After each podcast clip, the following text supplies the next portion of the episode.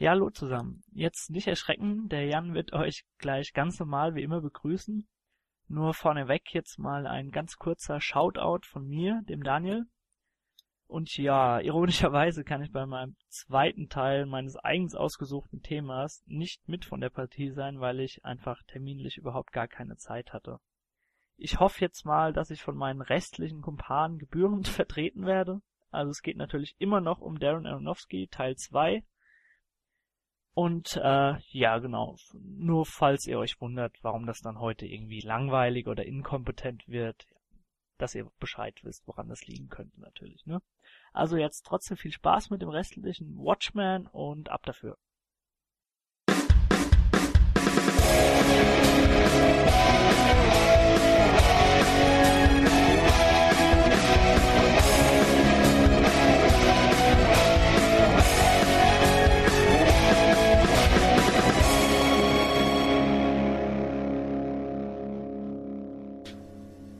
Hallo zusammen zur nun endlich zehnten Folge von Watchmen, dem Filmpodcast. Wir sind heute zu viert, wie ihr vielleicht schon gehört habt, kann Dani leider nicht dabei sein, aber dafür sind hier die Michi. Hallo. Nils. Moin. Paul. Und das bin wieder und immer noch ich. Wahnsinn. Ja, und, und natürlich der, unser Moderator, der Jan. Hallo. Jan himself. Ja, so nennen mich meine Freunde. Ja. Na, insgeheim nennen wir dich Puschel, aber das darf ja keiner wissen. Gut, dass das jetzt alle wissen. Ey, also ihr nennt die zehn Leute, die außer uns diesen schön. Podcast hören. Das darf niemand wissen und dann sagt sie es öffentlich. Und stellt es ins Internet. Ich nenne ihn nie Puschel.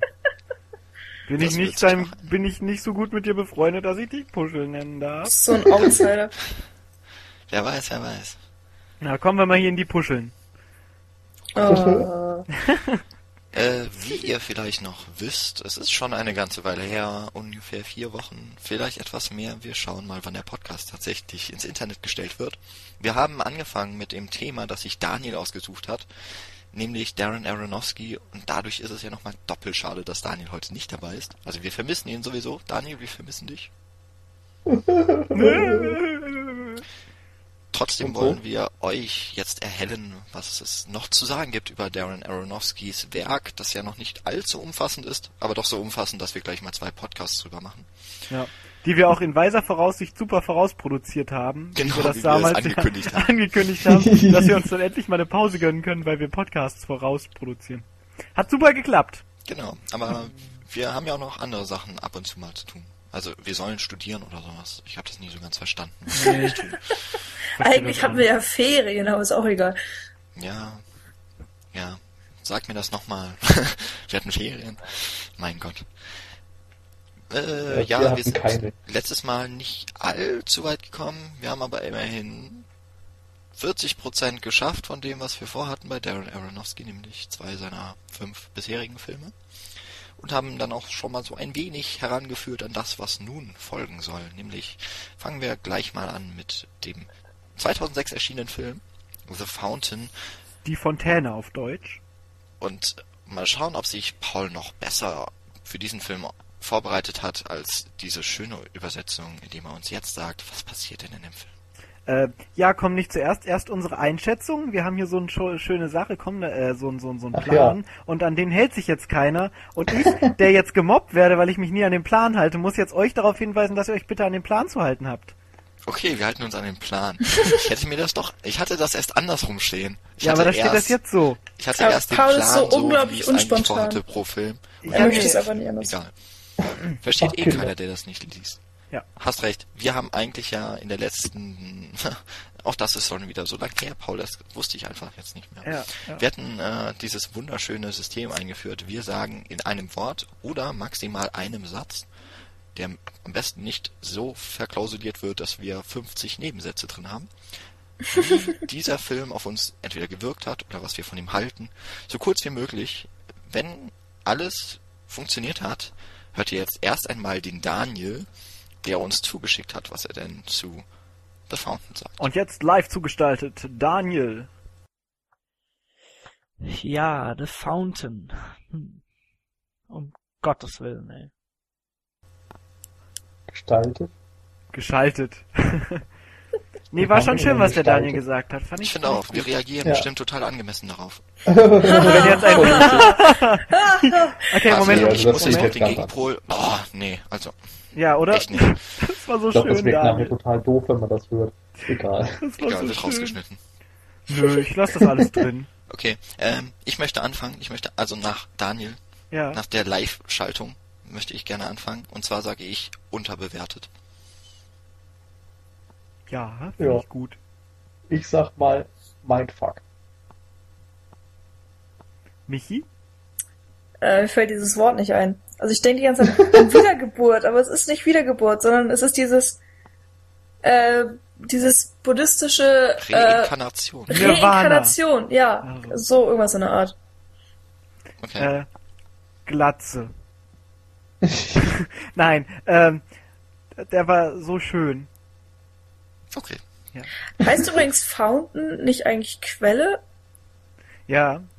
Und nicht Fontäne? Nee, eben. Ich dachte auch, dass irgendjemand von euch darauf reagiert, aber irgendwie habt ihr das alle so versucht, hingenommen. Das einfach zu ignorieren. Ja, ich, ich wollte nicht dazwischen reden, weil ihr gerade äh, noch beschäftigt wart, aber ja. Im weitesten Sinne hatte er auch recht, dass es Fontäne heißt, nur halt nicht bei dem, also dem Zusammenhang. Ja. Egal. Gut. Also geht äh, ja nicht so, um Paul, worum geht's denn? So, äh, genau, in dem Film geht es nämlich keinesfalls um eine Fontäne, sondern vielmehr geht es um, eine Glatze. Um eine Glatze. Nein, auch, es geht auch um eine Glatze. Also prinzipiell stehen im Zentrum dieser Geschichte der gute Hugh Jackman, dessen Namen ich gerade vergessen habe, wie er im Film heißt. Moment, ich schaue das gerade nach. Der heißt nämlich Thomas, Tommy oder Tom. Genau, Thomas und äh, Izzy. Oder Isabel. Oder Isabel, seine, seine Freundin, nee, Frau, Frau. sogar, ne? Seine Frau, genau seine Frau, die stehen im Zentrum. Und ähm, wir spoilern ja ganz hart, habe ich gehört, deshalb sage ich gleich am Anfang, dass seine Frau einen Gehirntumor hat. Das ist kein Spoiler, weil das erfährt man doch ungefähr nach zehn Minuten. Nee, Nein. Das erfährt Echt man nicht? recht spät in dem Film. Nach einer halben Stunde oder noch länger. Also das, ja. das dauert ein bisschen, bis man das äh, wirklich verstanden hat, vor allen Dingen, was darin vorgeht. Genau. Okay. Denn Hugh Jackman ist äh, ein Biologe beziehungsweise ein Wissenschaftler, der damit beschäftigt ist, Sachen zu forschen und eben sich durch die Krankheit seiner Frau so manisch da reinsteigert, diesen Hirntumor ähm, quasi eliminieren zu können. Und darauf setzt er all seine Energie, diesen Hirntumor zu äh, ja wegzumachen und äh, testet das Ganze an Affen etc. und findet dann diverse andere Sachen heraus, wie zum Beispiel, dass es eine eine Zelle von einem Baum gibt, die äh, lebendes, die, also die Gewebe wiederherstellen kann. Und da fängt der ganze Mindfuck, den Nils angesprochen hat, schon an, denn dieser Film besteht nicht nur aus dieser Ebene, sondern besteht noch aus zwei anderen Ebenen. Und zwar aus einer Ebene, die zurückliegt im alten äh, Spanien, wo äh, hier mit Conquistadores und äh, den ganzen Gedöns, ich weiß gar nicht welches Zeitalter das ist, 16. Jahrhundert? Ja, ist auch nicht so wichtig, oder? In einschlägigen Quellen genannt, ja. Ja, genau. Und ähm, da spielen eben auch die Hauptdarsteller, also die, die Darsteller, die in der präsenten Zeitebene alles spielen, spielen da dort auch äh, die alten Spanier quasi in diversen Rollen. Und dann gibt es noch eine Zeitebene, die unbestimmte Jahre in der Zukunft liegt, in der Hugh Jackman auch wieder die eigentlich fast alleinige Rolle spielt, wie er in einer Blase mit einem Baum, Baum des Lebens ist das, glaube ich, der Baum des Lebens, wie er mit diesem Baum des Lebens in einer Blase gen irgendwohin äh, aufsteigt. Das erfährt man alles im Film. Ich werde jetzt nicht zu tief reingehen, sonst könnte ich hier wirklich alles nacherzählen. Und ähm, da hat Hugh Jackman unter anderem auch eine Glatze. Und deshalb die wunderschöne Glatze. Und er hat sich dafür auch echt die Haare äh, rasiert. Ähm, und ihm erscheinen halt immer seine Frau als ähm, Halluzinationen oder als Erscheinungen. Und ja, daraus setzt sich dieser Film eben zusammen. Und er ist mehr eine Metapher als wirklich eine zusammenhängende Geschichte. So habe ich das wahrgenommen. Wollt ihr noch was ergänzen? Ja, also du hast hm. erzählt, dass diese Blase, diese dritte Ebene, äh, dass es in unbestimmter Zukunft spielt. Und ich finde, da könnte man schon streiten, weil es eben dieser Film lässt einfach so viele Interpretationsmöglichkeiten ja. offen, was denn jetzt wie wo wirklich ist und diese Conquistadores zum Beispiel, das muss gar nicht auch in der Vergangenheit sein, sondern das ist ja eigentlich eine Geschichte, die Isabel Stimmt. aufgeschrieben hat. Genau. Und ähm, ihr Mann, also Tom, ähm, soll das Ende schreiben und das ist dann auch wieder so eine Art ähm, Verarbeitung, dass sie ja, sie ist gestorben, Spoiler. Ähm, äh, also das und, und ich bin zum Beispiel der Meinung, dass die Blase nicht in der Zukunft spielt, sondern dass es sozusagen irgendeine spirituelle Metapher ist oder dass man sieht, wie Tom im, in Wirklichkeit denkt oder ähm, ja, also irgendwas komplett Abstraktes. Für mich spielt es eben nicht unbedingt in der Zukunft, weil wenn es in der Zukunft spielen würde, ja. dann könnte ich mir nicht erklären, wie Hugh Jackman da noch hingekommen ist. Andererseits, ähm, das mit den verschiedenen Zeitebenen ist gar nicht mal, äh, also es ist weit vertreten. Also es, es gibt mehrere Leute, die so der Auffassung sind, weil halt selbst bei der ähm, Inhaltszusammenfassung von IMDb steht, dass es ein Film ist, der sich über tausend Jahre erstreckt und drei parallele Geschichten erzählt. Und für mich ist es eigentlich so, dass ähm, äh, die Geschichte ja von Tom Creo, dem Naturbiologen und seiner sterbenden Frau, ist für mich sozusagen die eigentliche Geschichte. Und das Blasending ist sozusagen irgendwas Spirituelles oder ja, ganz abstrakte, eine ganz abstrakte Metapher und Ebene und ähm, das andere, dieses Conquistadores, ist einfach nur die Geschichte, die ähm, Izzy aufgeschrieben hat und die Tom dann zu Ende schreibt. Ja. Gut, aber das ist ja schon fast deine ganze Interpretation von dem Ding. Ja, aber ich, ich finde es eigentlich ziemlich cool, weil äh, zum Beispiel, also Nils und ich haben den zusammengeguckt, mal wieder, und äh, wir waren uns über das Ende auch wirklich nicht einig, wie man das jetzt deuten soll und, und was welche Ebene bedeutet. Und das finde ich ähm, bei Filmen immer sehr spannend, wenn man mehrere Möglichkeiten hat, die sich alle nicht unbedingt ausschließen und jeder sich seine eigene, ähm, seine eigenen Sachen denken kann. Was vielleicht noch wichtig ist, äh, was jetzt gerade noch so ein bisschen untergegangen ist, ist, dass dieser Baum des Lebens auch eine zentrale Rolle in allen drei Ebenen, ob es jetzt Zeitebenen sind oder nicht, dass der auf jeden Fall eine zentrale Rolle spielt. Also in der letzten Ebene ist er mit in dieser Blase mit drin, in der äh, Hauptebene scheint von dem diese Essenz zu kommen, mit der Gewebe reproduzierbar ist. Und in der vorigen Ebene ist das, äh, ist der Baum, also in der Conquistadores-Ebene ist der Baum das, was äh, erreicht werden möchte von den Conquistadores, die sich nämlich in den Dschungel von den Inkas, Mayas schlagen, um dort an diesen Baum des Lebens heranzukommen. Genau. Auf Geheiß mhm. der spanischen Königin, die genau. dann von Rachel Weisz gespielt wird. Genau. Haben wir eigentlich gesagt, dass Rachel Weisz eben auch das die Protagonistin ist? Nee, ne? Ich, ich weiß nicht, ob du sie genannt hattest, deswegen. Also sie genau, ist halt Rachel mit Hugh Jackman, die beiden. Ähm, Freundin, Frau von Frau. Äh, Hugh Jackman und eben in dieser Vergangenheitsebene oder Geschichte spielt sie die Königin. Auch mit dabei äh, Ellen Burstyn, die ja schon äh, eine der Hauptrollen in Requiem for a Dream übernommen hat. Als Mutter? Hatten wir dann Mark In Requiem for a Dream, genau, als Mutter. Was hast ja. du gesagt, Nils? Ist Mark McGolis dabei? Ja. ja. Ähm, der ist nämlich der Pater, also der, der Geistliche, der mit Ach, den ja. Conquistadores genau. auf Reise geht. Ja. Genau. Genau, also ich weiß gar nicht, hatten wir das in der letzten Folge wirklich erklärt? Also Mark McGoldis, das ist so einer, der ja. spielt wirklich in jedem. Ja, ja, das hatten wir. Das okay, haben wir erzählt. Äh, ja, auch für uns liegt es, wie gesagt. Und immer wenn ich ihn sehe, dann muss ich daran denken, wie er manisch grinsend auf diese Klingel haut. Ach, Hä? Breaking Bad beschädigt. Müsst ihr nicht verstehen, wenn ihr Breaking Bad nicht gesehen habt. Ich glaube, alle, die es gesehen haben, werden mich verstehen. Ja, okay. ich verstehe dich, Nils. Na gut. Haben noch Nachholbedarf. Du wirst schon recht haben. Ich habe immer recht. Ja, fast. Oh, fast. Zum Beispiel ja auch mit meiner Interpretation des Films, um mal eine ganz coole Überleitung zu machen. Ach, du hast also einen Allgemeinheitsanspruch für deine Interpretation. Das finde ich ja doof. Aber darf ich, bevor, bevor du noch von deiner Interpretation auch erzählst, äh, nachdem Michi das ja auch schon getan hast, äh, mal diese gewagte These in den Raum werfen, dass das eigentlich der bisher einzige Film ist von Darren Aronofsky, der wirklich viel Interpretationsspielraum gibt. Ja. Ja, das stimmt. Also der, der das am meisten gibt auf Ja, ich würde sagen, die anderen geben doch also eine Pi ja, in Maßen. Also ich würde jetzt mal so sagen, ähm, dieser Film, wenn du, je nachdem wie du ihn deutest, ähm, nimmst du ihn wirklich ganz anders wahr. Ich glaube, bei den anderen Filmen ist es meist nur ein, ein Teil der Geschichte, der dann vielleicht anders, meistens das Ende, das irgendwie anders interpretiert wird, aber nicht unbedingt den Ausmaß auf die gesamte Geschichte nimmt, genau, wobei ich jetzt wieder an Pi denken muss.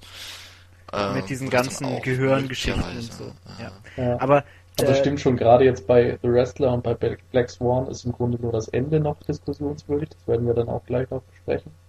Aber bei The Fountain gibt es da ganz viele Sachen, die irgendwie unklar sind. Liegt halt aber auch daran, dass Fountain mehr in Bildern als in Geschichte spricht, finde ich.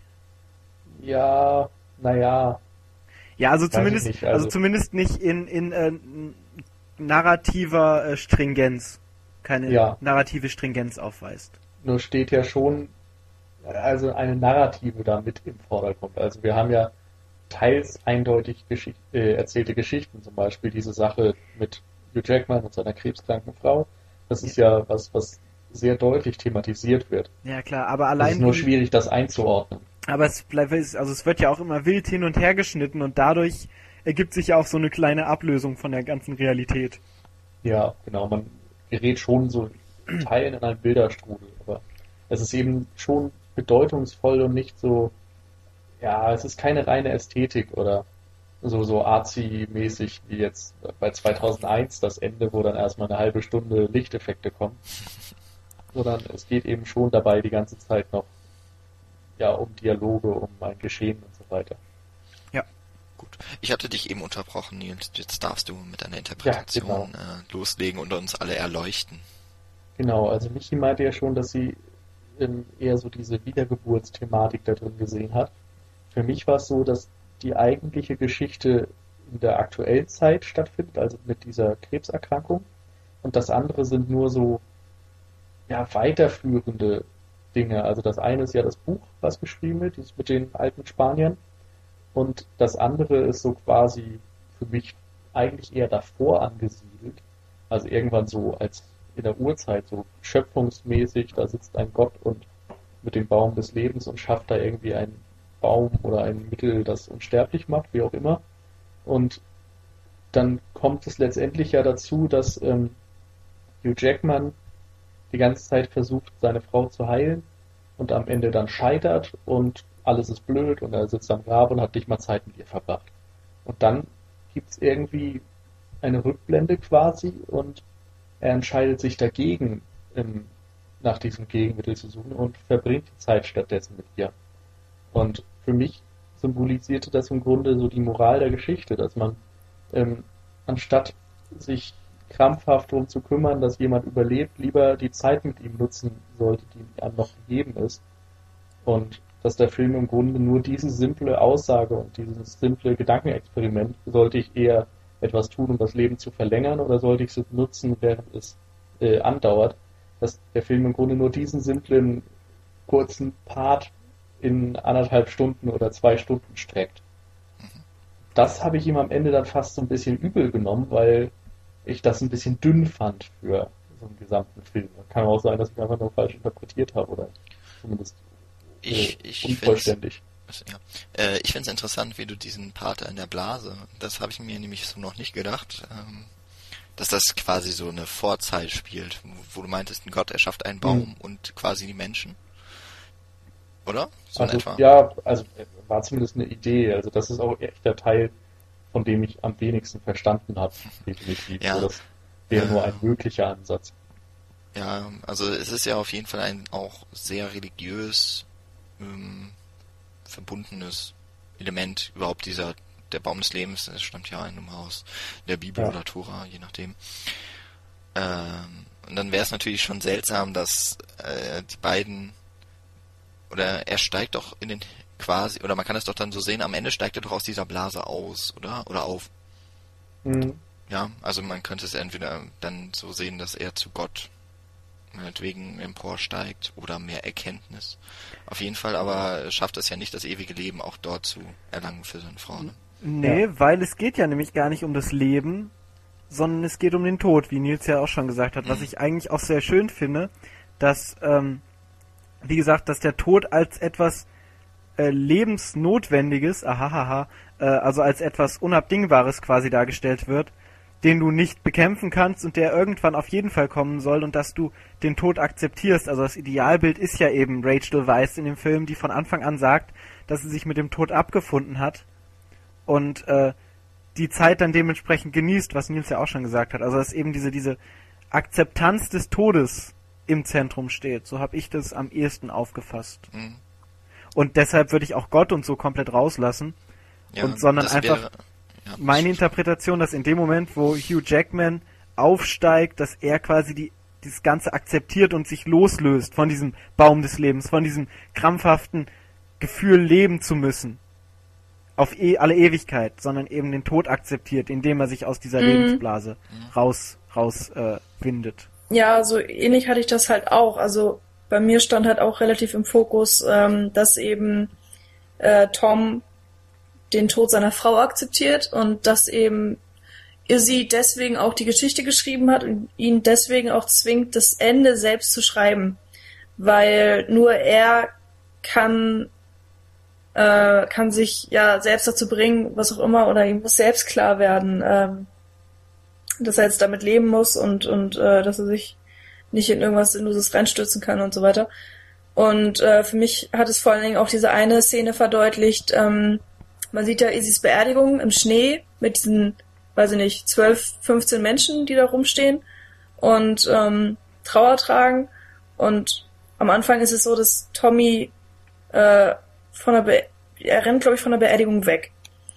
Ja, Und- beziehungsweise kann es nicht ertragen, dass sie da ertra äh, äh, äh, ähm, na, beerdigt wird. Genau. Und dann ähm, Schnitt, dann kommen irgendwie ganz viele andere verwirrende Szenen, auch mit den verschiedenen Ebenen und so weiter.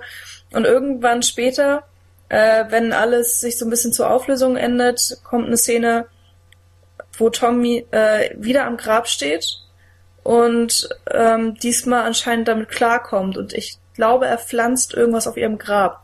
Irgendeinen Samen. Ich weiß nicht mehr genau, was das war oder eine Blume oder so.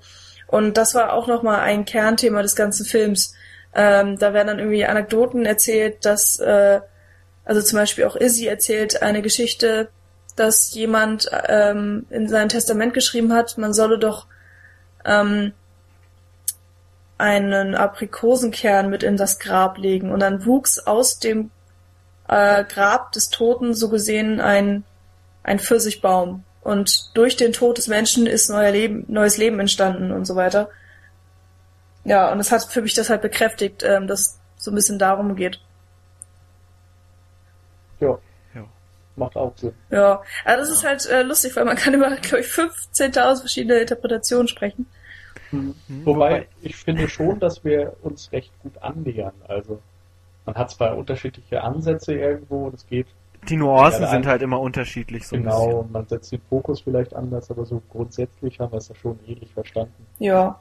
Ja, Wobei ich würde da gar nicht so von richtig oder falsch reden, tatsächlich mal. Nö, das gibt's auch nicht. Und ich würde auch gar nicht von stimmt. verstanden sagen. Also ich, für mich war es ein Film, wo ich eigentlich den geguckt hat und am Ende keinen Bock hatte, den zu analysieren, weil der einfach so auf mich gewirkt hat, mit den ganzen emotionalen äh, Schnitten und mit dieser ganzen Bildgestaltung und, und mit diesen, mit diesen, ja, Bildschauwerten und was da alles drin kam und mit den ganzen Metaphern, die eben in der Bildform rüberkamen, dass ich am Ende eigentlich den Film erstmal nur genießen wollte und so ein bisschen diese Grundmessage zwar verstanden habe, aber jetzt nicht unbedingt äh, ins Detail analysieren wollte. Und das fand ich so schön an dem Film, dass du ihn zwar analysieren kannst, aber dass er auch auf dich wirken kann, wenn du nicht analysierst. Dann tut uns das jetzt leid, dass du Gerade- den jetzt doch mit analysierst. Nö, ich finde das ja okay. Jetzt Also so gerade, gerade weil das eben so bildlastig war und so viel Substanz geboten hat, die man direkt erkannt hat, fand ich eben oder hatte ich gleich das Bedürfnis, da viel zu analysieren, ehrlich gesagt, weil ich komplett anders davor als du. Ja,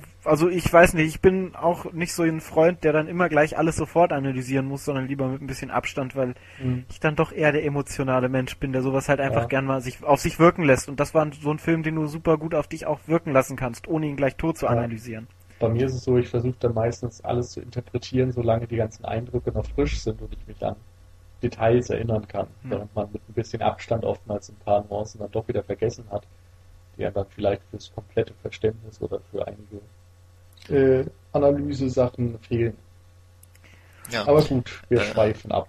genau, aber mir fällt, äh, ihr habt jetzt mehrmals die Bildgestaltung genannt. Bei mir liegt es jetzt leider schon ein paar Jährchen zurück, da ich den Film das letzte Mal gesehen habe. Bei euch ist es noch relativ frisch. Wenn wir jetzt nochmal so ein bisschen daran denken, wie Pi, wie Requiem for a Dream gedreht wurden, da unterscheidet sich ja The Fountain doch schon relativ, also wie ich es in Erinnerung habe, relativ eklatant von. Oh ja. Ja, Also man äh, muss ja könnt ihr vielleicht mal erzählen, was so, wenn ihr euch noch dran erinnert, ich möchte euch jetzt hier nicht irgendwie an die Wand stellen und sagen also, und euch bloßstellen. Ja, ich äh, finde erstmal, man muss sagen, dass die meisten Aronofsky-Filme komplett anders aussehen. Also er hat natürlich schon als Regisseur seinen eigenen Stil, aber wenn man jetzt Pi vergleicht mit diesen ultra harten Schwarz-Weiß-Kontrasten, macht der einen ganz anderen Eindruck als dann Requiem for Dream, der von der von den Farben vielleicht eher realistisch war, so wie ich das in Erinnerung habe. Dann ist es bei The Fountain so, dass sehr viele ähm, also wie nennt man das, die, die Sättigung der Farben ist, glaube ich, relativ hoch. Vor allem in dieser also Blase also und der, der, der alten, äh, der spanischen Geschichte, glaube ich, ne? Ja, ja also immer, Farben. um das Leben hervorzuheben zum Beispiel, hat er immer sehr, sehr bunte, knallige Farben benutzt. Später beim Wrestler geht es dann eher wieder in die realistische Ecke und Black Swan hat dann so einen eigenartigen, sehr düsteren Stil mit viel Filmkorn. Genau, dazu kommen. Also eigentlich unterscheidet sich alles sehr stark, aber klar, The Fountain nimmt da auf jeden Fall schon irgendwo eine Sonderposition ein. Vor allen Dingen sind diese, die, sind diese Blasenszenen halt, glaube ich, auch sehr Blue Screen oder Greenscreen lastig gewesen. Also das ist, mhm. glaube ich, sehr viel Studioarbeit gewesen, was für Aronofsky ja auch eher unüblich war bei seinen bisherigen beiden Filmen. Naja, da würde ich so nicht sagen. Er hat schon viel im Studio gedreht, aber eben wenig mit CGI. Genau, gut, okay, das, CGI. Das muss man schon ja. auseinanderhalten. Also, ja, ja, bestimmt. Das, ist ja im Sinn. Grunde auch sein einziger fantastischer Film, also der wirklich ja Fantasy und Science Fiction mit vermischt. Ja, es fängt ja schon damit an, mit diesem klassisch und mit diesem untypischen Anfang. Also ich habe angefangen, den Film zu gucken und dachte, wo bin ich denn jetzt hier gelandet? Als ja. äh, du im alten Spanien dann bist ja, gut, oder in diesem richtig in Erinnerung. In diesem Urwald und da erstmal ein Kerl gegen 30, 40 Inka-Kerle kämpft, die erstmal seine beiden kom, kom, kom ne, seine kom, beiden ja, seine beiden Ver ne, Mitläufer. Gefolgsleute. Gefolgsleute, Dankeschön. Seine Bitte. beiden Gefolgsleute erstmal umgemäht werden von den Inkas oder Mayas und der sich dann da erstmal durchmetzelt. Da dachte ich, wo, wo bin ich denn hier? Ist das ein Aronofsky-Film? Habe ich die richtige DVD eingelegt?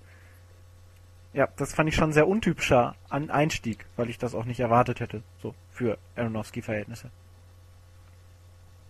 Ja, stimmt. Da hast du recht. Danke. Da habe ich auch am Anfang drüber nachgedacht. Also insofern ist es vielleicht wirklich der, der untypischste von Aronofsky, weil er sich sonst ja oftmals um einzelne Figuren kümmert. Also bei Requiem sind es natürlich dann doch ein paar mehr, aber es geht ihm ja oft darum, was einer einzelnen Figur passiert, wie sich das Schicksal verändert und so weiter. Und das ist ja eigentlich so seine typische Geschichte. Und mhm. in The Fountain hat er das in einer gewissen Weise mit der Geschichte von Hugh Jackman ja auch, aber ja, genau, eben doch in einer komplett anderen Art und Weise als in seinen anderen Filmen. Eben dadurch, dass er auch die Figuren einfach unterschiedlich auch immer darstellt. Also sonst hast du ja immer eben diese Figurenstringenz und äh, durchkomponierte Figuren, wie eben bei Requiem for a Dream oder so. Und da hast du ja einen unglaublichen Fundus an Rollen, die die Figuren alle einnehmen, was ja auch untypisch ist. Ja, stimmt. Äh, man könnte an der Stelle mal vielleicht was zur Entstehung des Drehbuchs ähm, kurz noch sagen.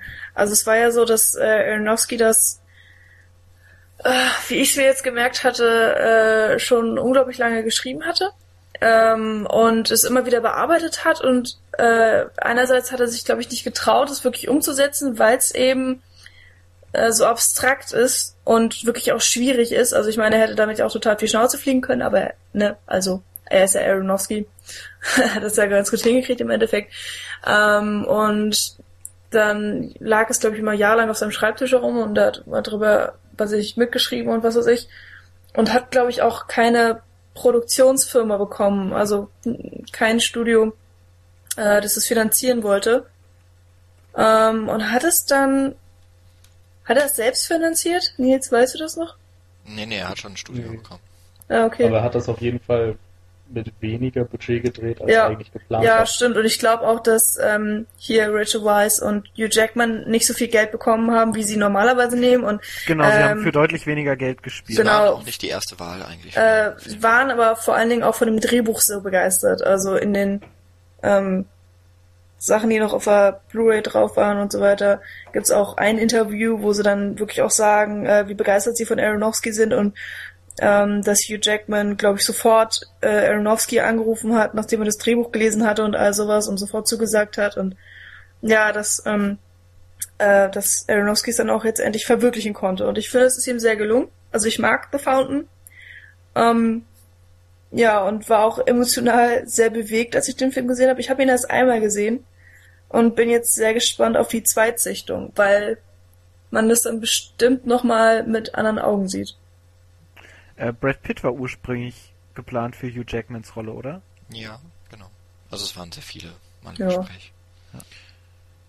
Ähm, was mir noch eingefallen ist, was ich eigentlich sagen wollte am Anfang des Films, so als Eindrücke, wollte ich nämlich eigentlich zu The Fountain sagen, dass The Fountain das bessere Cloud Atlas war. Boah, ich finde nicht, dass man die miteinander vergleichen kann. Finde ich schon im Nee, ich finde nicht, Cloud Atlas ist einfach zu schlecht. Ja, das stimmt. Eben drum. Nein. Ja, aber ich finde auch Cloud Atlas wirklich anders. Also Ja. Ja, das, dadurch, dass du ganz viele einzelne Geschichten hast, die zwar irgendwo verwoben sind, Ich habe mir schon wieder gedacht, dass ihr dagegen sein werdet. weiß nicht. na, ich kann auf jeden Fall Ja, verstehen, also wie du auf den Gedanken kommst. Ich weiß, wie du drauf kommst, Ja, aber genau. Aber ich, ich muss dir einfach Irgendwie- widersprechen. Also vor allem Cloud Atlas ist ja auch ein Buch, wo alle Leute gesagt haben, das ist nicht verfilmbar und dann kamen Leute und haben es verfilmt und es ist einfach nicht so gut geworden. Und das, das Buch ist bestimmt klasse. Ich habe es nicht gelesen, hatte es vor. Ähm, und ah nee, also jetzt Fountain da komplett mit gleichzuziehen, das äh, Nö, will ich ja auch gar nicht. Ich will nur sagen, dass es das bessere Cloud Atlas war. ja. Eigentlich wollte ich damit nur allen Leuten, die ständig sagen, oh, Cloud Atlas war so ein guter Film und Cloud Atlas ist mein Lieblingsfilm und der beste Film des Jahrzehnts, will ich damit einfach nur in die Fresse schlagen. Weil der Film war kacke. Wer So, hat das gesagt? Ich, es gibt nur unglaublich viele Leute, die sagen, oh, supergeiler Film und den sofort als Lieblingsfilm eingetragen haben Oh und so Gott. und da rege ich mich immer Ja, jedes Mal drüber auf, wie Paul hat Film einfach komische. Freunde im Gegensatz zu uns. Ich glaube, ein Prozent von uns mochte den Film. Ja, ich wollte gerade sagen, ich habe im Internet mal so einen Podcast von ihm gesehen, da hat er den Ja. irgendwo Aber wir nennen ihn jetzt mal seinen. Jahrestop 10 angesiedelt. Nein, der ist müllig, dieser Film. Der ist absolut schrecklich. Aber egal, gehört nicht zu Aronofsky. Aber was beide Filme auf jeden Fall äh, leider oder teilweise zumindest mal leider das gleiche Schicksal mussten sie erfahren am Box Office, sind nämlich beide katastrophal gescheitert. In ihren jeweiligen Maßstäben gesehen zumindest. Also Fountain wurde schon mit sehr wenig Budget hergestellt, also für das, was eigentlich geplant war, für sehr wenig Budget und hat äh, wirklich sehr wenig eingespielt. Umso schöner eigentlich, dass Aronofsky danach nicht irgendwie in der Versenkung verschwunden ist, wie jetzt. Also es war ja zwischen Requiem for a Dream, oh Gott, vier Jahre? Ja, ne? Ja, vier Jahre Pause? so. Fünf? Ungefähr. Äh, Ich Aber- hier gerade mal drei. waren echt noch, was? Oder? Warte. Nein, Nein, es waren sechs Jahre. Requiem for a Dream war doch 2000. Haben wir Ja, jetzt? ne, meine ich nämlich auch. Genau. Ähm, umso schöner, das wollte ich eigentlich sagen, dass er danach eben nicht wieder so lange in der Versenkung verschwunden ist, sondern er wieder in, einem, in seinen Zwei-Jahres-Rhythmus gefunden hat, mit dem er begonnen hat. Zumindest für kurze Zeit hat er diesen gefunden. 2008 hat er nämlich dann The Wrestler äh, für, den, für The Wrestler auf dem Regiestuhl Platz genommen. Hat damit wieder auch eine kleinere Geschichte, würde ich jetzt mal sagen, eine einfacher zu verfilmende Geschichte erzählt. Ja. Und äh, bevor wir jetzt uns gleich einigen, wer da die Handlung zusammenfasst, wieder mal die ersten, so der, der kurze Eindruck, das kurze Fazit zu dem Film in einem Satz. Äh, erstmal natürlich wieder das Einspielen oder das Zuspielen von Daniel. The Wrestler. Tja, was kann man dazu sagen? Mickey Rourke in der Feinkostabteilung. Ein Bild, das mich noch lange Zeit verfolgen wird.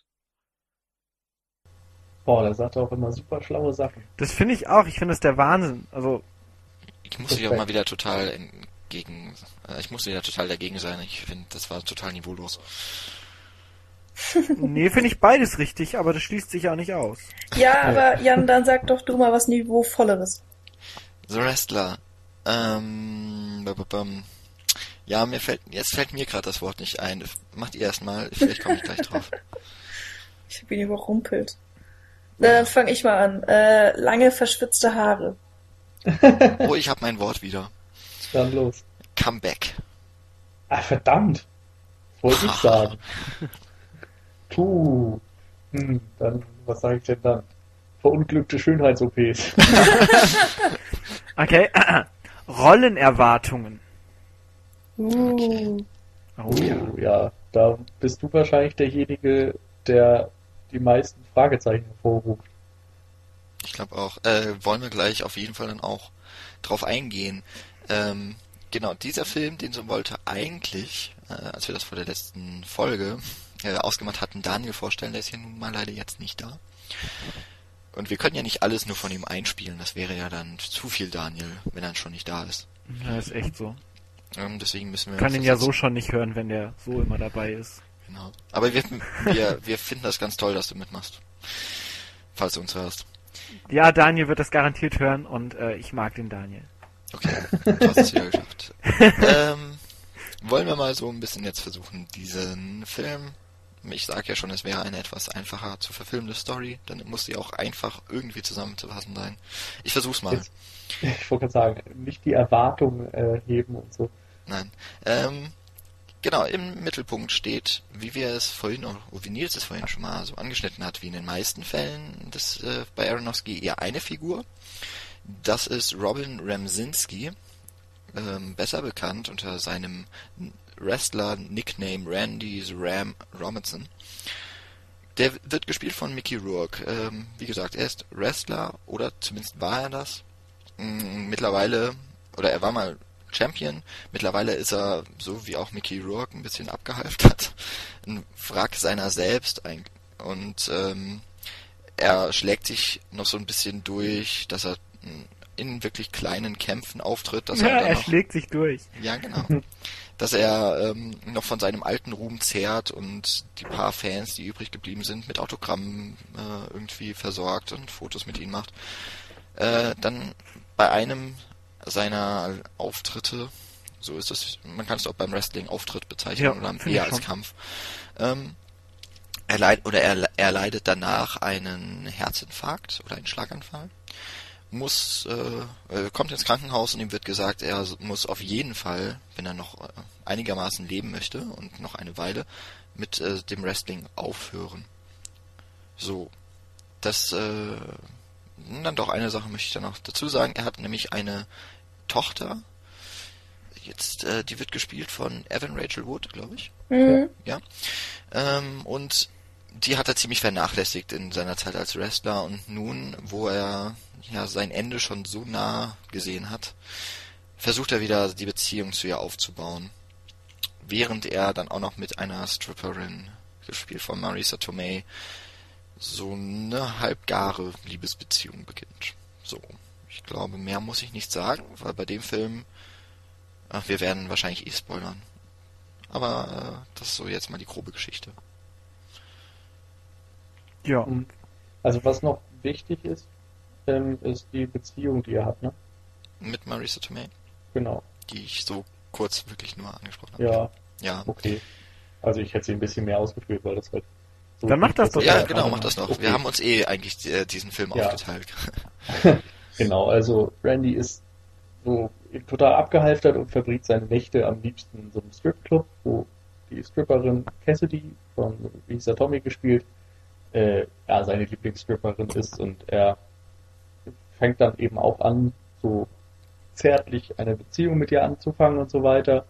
Und sie unterstützt ihn dann auch dabei, Kontakt mit seiner Tochter aufzunehmen und so weiter und ähm, ist aber letztendlich auch so ein bisschen wieder der Grund femme fatale mäßig für seinen Niedergang. Denn es geht dabei natürlich in dem Film darum, dass er versucht, sein Leben zu ordnen, aber gegen verdammt viele Widrigkeiten ankämpfen muss und es ist nicht sicher, dass er das schafft. Und durch diese schwierige Beziehung zu Cassidy, ähm, Die das Ganze ja, Ja, auch erstmal er- distanziert betrachtet, weil ihr Stripper-Job ja erstmal überhaupt von dem ganzen Privaten ferngehalten werden will. genau.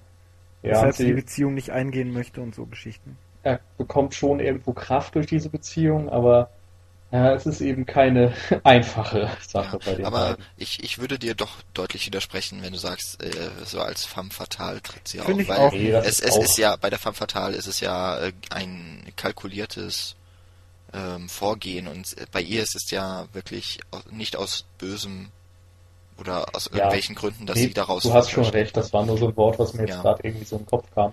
Aber ihre ist es so, Wirkung dass ist sie- im Endeffekt... Äh, Genau, sie hat die ähnlich. Wirkung einer femme fatale, ohne das, also ohne es zu beabsichtigen. Genau. Das, damit kann ich leben, ja. Okay.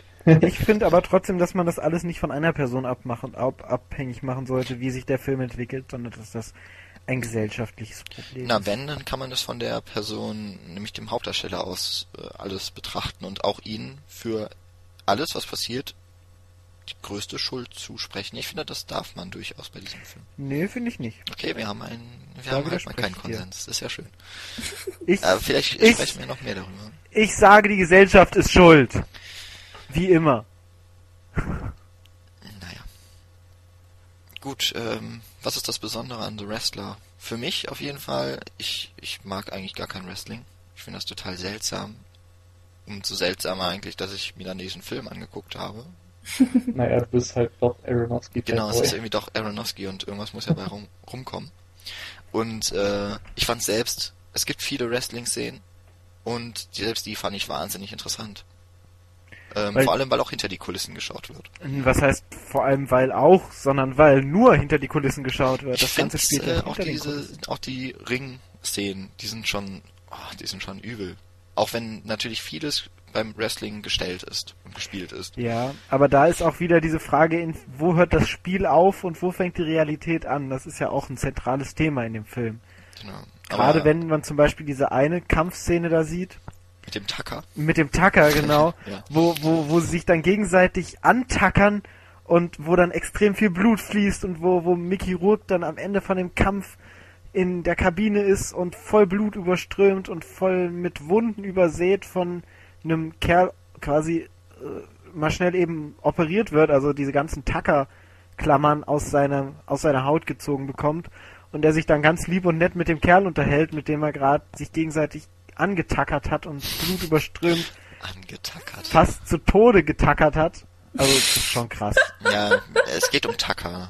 Zu Tode getackert. Das ist auch echt das Wort des Podcasts, glaube ich. Ich hoffe jetzt einfach, dass Daniel als sein einziges Wort, um den Film zu beschreiben, Tacker gesagt hat. Ja, das wäre schön. Das wusste ich auch gar nicht mehr, muss ich zugeben.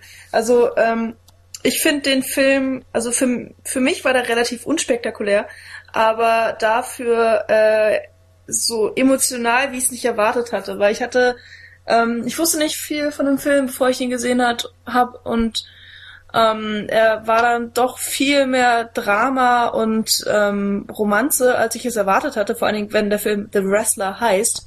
Ich meine, es gibt auch solche Filme, die heißen dann ähm, Rocky. äh, hier Warrior zum Beispiel und der, da wird auch nur gekämpft und äh, The Oh, Fighter ich und und, und all sowas. Und ähm, ja, von daher wurde ich ein wenig überrascht und überrumpelt, ähm, war aber natürlich sehr zufrieden dann mit dem Ergebnis und fand es sehr schön, was für eine Biografie da aufgebaut wird und wie die Figuren gezeichnet sind. Vorhin natürlich der Charakter von Mickey Rourke, also Randy Robinson, äh, fand ich ganz cool. Auch ja die Szenen, wo er dann ähm, mit seiner Tochter spricht, das erste Mal seit 20 Jahren oder wie lange die sich nicht gesehen haben. Und dann erfährt er, dass sie studiert und ähm, möchte am lesbisch liebsten. ist.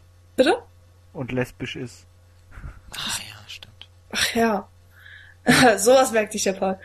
Ähm, Oh ja. und, und möchte eigentlich sofort wieder in ihrem Leben teilhaben und möchte so viel erfahren, wie es nur geht. Und die Tochter ist dann natürlich so ein bisschen ähm, sperrig und äh, ja, weiß gar nicht genau, wie sie damit umgehen soll. Und ja, ich fand es ähm, sehr schön geschrieben alles und ja, das Ende ist vielleicht ein bisschen dramatisch, aber also an sich mochte ich den Film wirklich.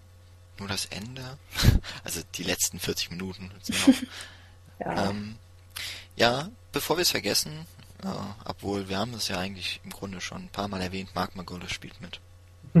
Wisst ihr wer? nee, Ja, ich weiß es, ich weiß es. Also bei Wikipedia stand, er spielt Len.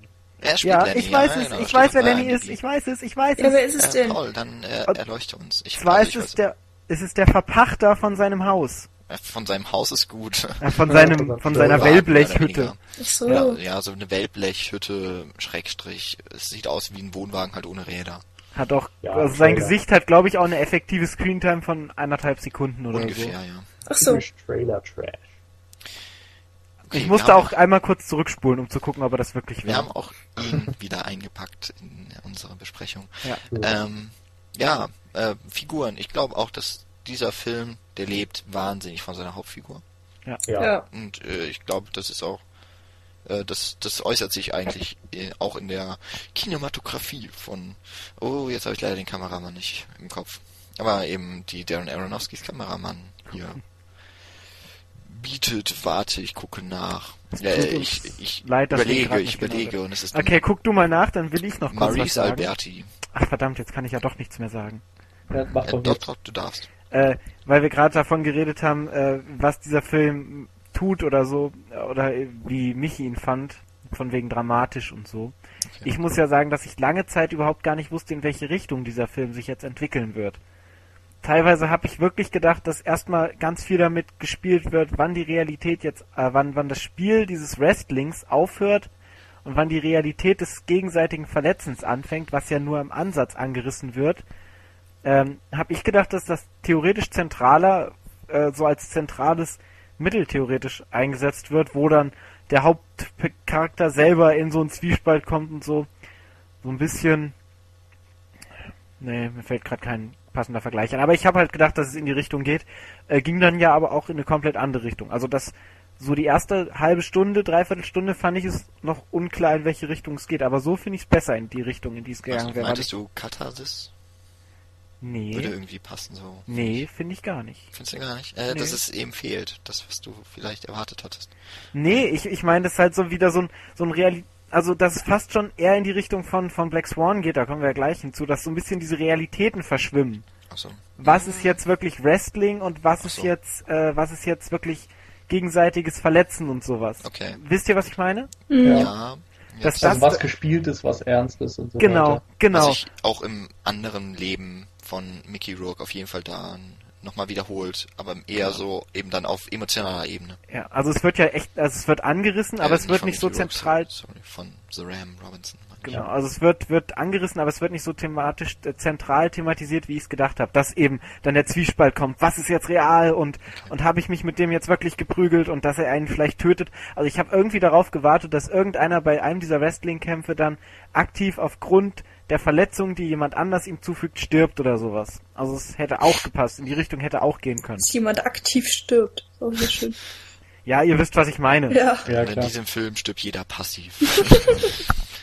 Ja, also John aktiv durch die, aktiv durch die Verletzung, die der andere ihm zufügt. Also wirklich zu Ja, Tode ja, getackert wird oder so. Okay. Zu Tode Hab ich überhaupt getackert. nicht erwartet bei dem Film, muss ich sagen. Nee. Also äh, Ich fand muss ich. sagen, ich habe auch vorher gelesen, worum es ging. Also ich habe den Okay. damals gesehen, als der im Kino war oder kurz danach, ich bin mir gerade nicht mehr sicher. Auf jeden Fall habe ich da halt schon diverse Kritiken verschlungen und so weiter und die Wiedergeburt des äh, Mickey Rourke und was es da alles zu lesen gab. Insofern wusste ich schon, was auf mich zukommt. Okay. Nee, das wusste ich halt komplett gar nicht. Ja, ich find's seltsam, weil äh, Paul, du hast ja die Filme äh, chronologisch gesehen. Das heißt, du hattest schon drei Aronofsky-Filme konsumiert und dann erwartest du äh, sowas. Das finde Nee. ich interessant. Ich, äh, ich- ja, weil, weil Aronofsky mich bei, mit jedem Film aufs Neue überrascht hat, weil die ja immer in eine andere Richtung ging. Okay. Und nach The Fountain hätte ich mir alles vorstellen können, was er hätte machen können. Okay. Das ist, äh, das erlaube ich dir, solche Annahmen zu stellen. Dankeschön. Und Ähm. ich hatte halt schon von Black Swan gehört und dass das halt auch in so eine ähnliche Richtung gehen soll, halt eher so Schizophrenie thematisiert. Und da hätte ich, hab, habe ich halt in so eine Richtung eventuell auch gedacht bei The Wrestler. Aber war ja dann doch nicht so. Mhm. Äh, Nils, du könntest doch noch mal erklären, warum du denn Comeback wählen wolltest, was dann Jan gemacht hat. Genau. Ja, Wir genau. teilen uns ja den Film, dann darfst du auch mein, äh, Juhu. meinen Eindruck erklären.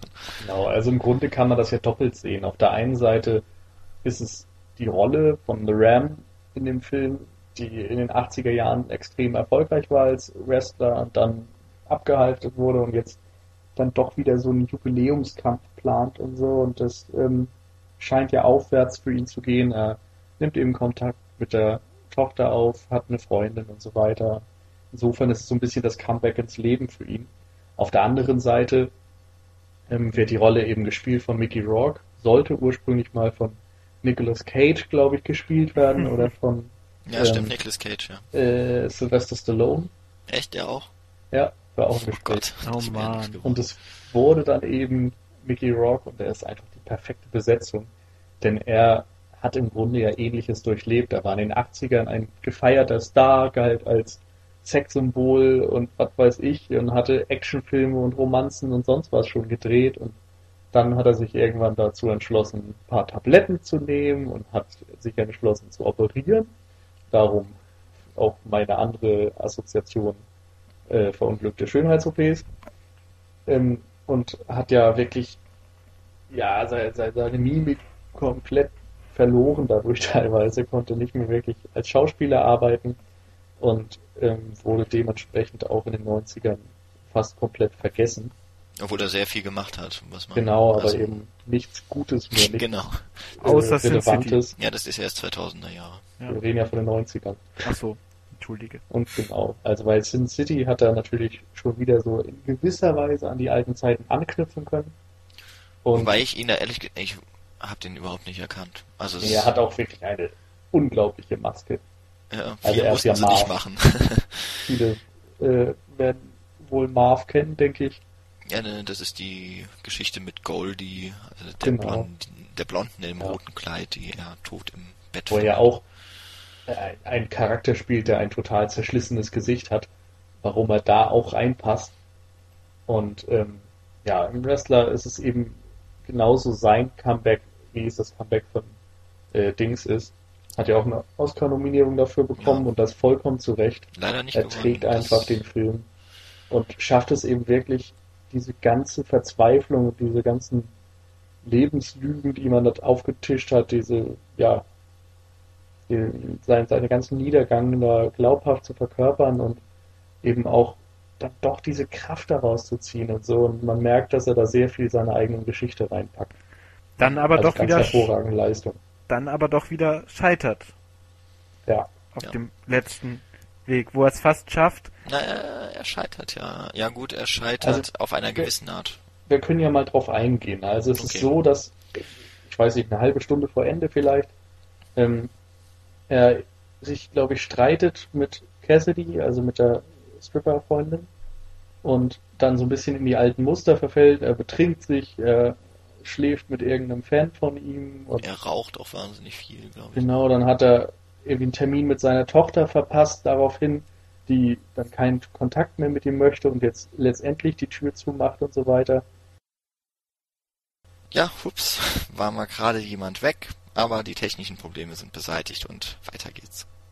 Also was ich vorher erzählt habe, war eben, dass ne getrunken hat, von Cassidy abgewiesen, von der anderen abgewiesen und so weiter und dann will er doch dieses Match gegen Ayatollah machen, von dem er eigentlich gesagt hat, will er nicht machen. Und während des Matches merkt er, dass er kurz vor einem erneuten Herzinfarkt steht. Und trotz dieses Gefühls ähm, möchte The Ram dann den Kampf weiter fortsetzen und so weiter. Und ähm, nach Handlungsablauf soll er, glaube ich, auch äh, gewinnen und so weiter. Und ähm, setzt dann am Ende zu seinem Finishing Move an, steigt auf die Ringseile, um auf äh, seinen Gegner runterzuspringen und den dann quasi auszunocken und so weiter. Das ist irgendwie sein Special Move. Und ähm, währenddessen sieht er nochmal durch die Halle und sieht, wie die Masse ihm zujubelt, sieht, glaube ich, auch nochmal Cassidy. Und, ähm, Nee, sieht nicht Cassidy. Cassidy stand Cassidy? nämlich lange Zeit an diesem Ort und hat ihn beobachtet und in dem Moment, okay. wo er hochschaut, steht sie nicht mehr da. Ja. Dann so rum. Auf jeden Fall ist er komplett überwältigt von diesen ganzen Dingen und springt ab und die Kamera zeigt nicht, was passiert. Genau. Also er springt aus der Kamera raus quasi. Ja, und eine, genau. dann kommt eine Schwarzblende, man hört den Jubel. Überhaupt in dieser Szene ist eben diese gesamte Atmosphäre vom Publikum, dem ähm, dem Ringrichter, den hört man, glaube ich, noch, wie er immer mal wieder mit äh, dem sehr fertig aussehenden und auch wirklich, also fast äh, am Rande seiner Kräfte sich befindenden äh, Randy Ram spricht. Aber ansonsten hat man eigentlich nur dieses das Publikum, das wirklich frenetisch beinahe dem Treiben auf dem äh, im Ring zujubelt. Und dann kommt eben diese Schwarzblende und man hört noch den Jubel. Und das ist eben genau das, was The Ram wollte. Genau. Und äh, jetzt würde ich gern wissen, wer von euch glaubt, also wer von euch findet, dass er stirbt und wer von euch findet, dass er nicht stirbt? Äh, ich weiß es nicht mehr, muss ich sagen. Das ist echt lange, dass ich den Film gesehen habe. Und ich weiß nicht mehr, wie ich das interpretiert habe. Also, also für mich ich, ist er gestorben. Für mich war, war das, glaube ich, Für so... dich ist er gestorben, so schlimm ist er. Ja. Ich glaube, das war für mich so einer der Fälle, wo ich gedacht habe, so, das reicht mir, dass ich jetzt emotional so drin bin, da muss ich nicht wissen, was passiert ist. Mhm. Das, was du vorhin bei The Fountain sagtest. Also ja, mir, ja. ich habe mich gefreut, dass ich mir das selbst überlegen darf. Ja, und es ist offener gehalten ist als bei Inception, nicht wahr, Jan? Genau. Also ich habe ich, hätte ich habe eben überlegt, ob ich es sage, aber ich wollte es eigentlich also gar nicht schon wieder. Ich, ich habe gehofft, dass er überlebt, aber befürchtet, dass er stirbt. Ja, ich glaube, das ist so meine meine emotionale Verfassung einfach am Ende dieses Films, dass ich echt denke, ja, er hat noch mal, es ging ihm ja, es ging ihm ja nur noch einmal um diesen Jubel. Das ist ja das Einzige, was ihm übrig geblieben ist, das Publikum. Das ist ja das eigentlich Tragische und wiederum das Schöne für ihn, dass er vielleicht in den letzten Momenten seines Lebens zugejubelt. Ja, genau. Ich glaube, das habe ich nämlich auch gedacht, dass er sozusagen äh, dabei stirbt, was er liebt oder so. Das ist vielleicht irgendwie vollkommen krank und ähm, beziehungsweise weil er ja auch nichts anderes kann. Also ja. Ich ja, habe das jetzt. Anderen ist er gescheitert, das stimmt. Ich habe das jetzt nicht so glorios gesehen wie ihr. Also ihr meint ja so von wegen das, was er kann, äh, das, was er liebt und so. Für mich hatte das auch viel mit Perspektivlosigkeit einfach zu tun. Ja, aber das schließt es ja nicht aus, was wir kannte. gesagt haben, oder? Ja gut, aber darin, was er halt macht, ist er richtig gut. Und dafür lieben ihn die Menschen. Und das ist eben die Liebe, die hm. ihm in seinem anderen Lebensbereichen, Familie, Sehe ich aber auch nicht so. Also Beziehung, ich, das ist das, was ihm äh, da nicht gelungen ist. Hm. Also, also, es ist natürlich höchst tragisch, ja, aber... Ich finde aber auch nicht, dass er in dem, was er macht, richtig gut ist, weil man sieht ja schon, dass sein Erfolg jetzt nicht unbedingt der Erfolg schlechthin ist. Also er hat diese Actionfigur von sich selbst, von der er noch. Ja, aber guck mal, äh, nach über 20 Jahren ist dieses Duell nochmal gegen den Ayatollah. Und die Menschen strömen dahin. Wenn man vorher ja. gesehen hat, in welchen ranzigen Turnhallen der kämpfen ja, musste. Gut, okay. Und dann hat er nochmal diesen wirklich äh, TV mäßigen, also für TV-Übertragungen bestimmt auch ja, bestimmten Ring. Und da darf er dann noch einmal seinen letzten Kampf, wer weiß, seinen letzten mhm. Auftritt haben und genießen. Ja, gut, okay. Ich finde, dass, äh, dass ihm doch der Ruhm, dem er, der vorher immer nur so, ja, ist halt noch so wie ein Popstar, der irgendwie meint, er müsste noch mal auf die Bühne gehen. Es ist halt wirklich ja. ein Com Comeback. Ich finde es schon so, dass man das äh, sehen kann und ein Comeback ist immer mit einem Wiedererfolg äh, eigentlich zu verbinden. Und von daher finde ich, äh, dass ja, dass er erfolgreich ist, was auch immer, oder dass er gut darin ist, was er macht. Und man kann es, finde ich, auch so ein bisschen als Selbstmord interpretieren. Also wenn er jetzt wirklich sterben sollte bei diesem letzten Kampf oder so, dann wäre es ja wirklich Selbstmord, äh, weil er ganz genau weiß, was er seinem Körper antut, äh, dass er das also nicht verkraftet oder wenn er dann doch lebt, dass er es verkraftet, keine Ahnung. Er geht einfach volles Risiko ein für das, was er liebt, für das, was er kann. Äh, einerseits eben aus Perspektivlosigkeit, wie Jan äh, sagte, andererseits ja, aus Verzweiflung, was auch immer. Kann man Zu so oder so sehen. Perspektivlosigkeit kam, glaube ich, von Paul. Ja, also so. ich fand, fand äh, ich fand die Szene zum Beispiel sehr schön. Er ist ja dann auch Fleischer und macht dann da irgendwie an der Theke, verkauft dann irgendwelche Sachen, wo er dann seine Kleidung anzieht für die Theke und dann hinten durch diese Gänge von dem Kaufhaus durchläuft Mhm. Und äh, währenddessen aus dem Off quasi diese ganzen Jubelschreie von dem Publikum, was normalerweise bei diesen Wrestling-Kämpfen immer kommt, über ihn drüber gelegt wird. Mhm.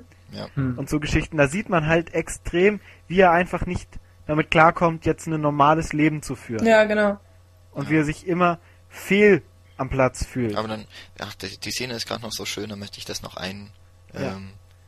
Ähm, äh, wenn er hinter der Fleischtheke steht, also du wolltest ja eh noch was zur Produktion sagen, Paul. Ja, ja. Also dass es in extrem kurzer Zeit einfach und für sehr wenig Budget alles gemacht wurde. Ja. Und diese Szene dann hinter der Fleischtheke in diesem Supermarkt ist nicht geskriptet.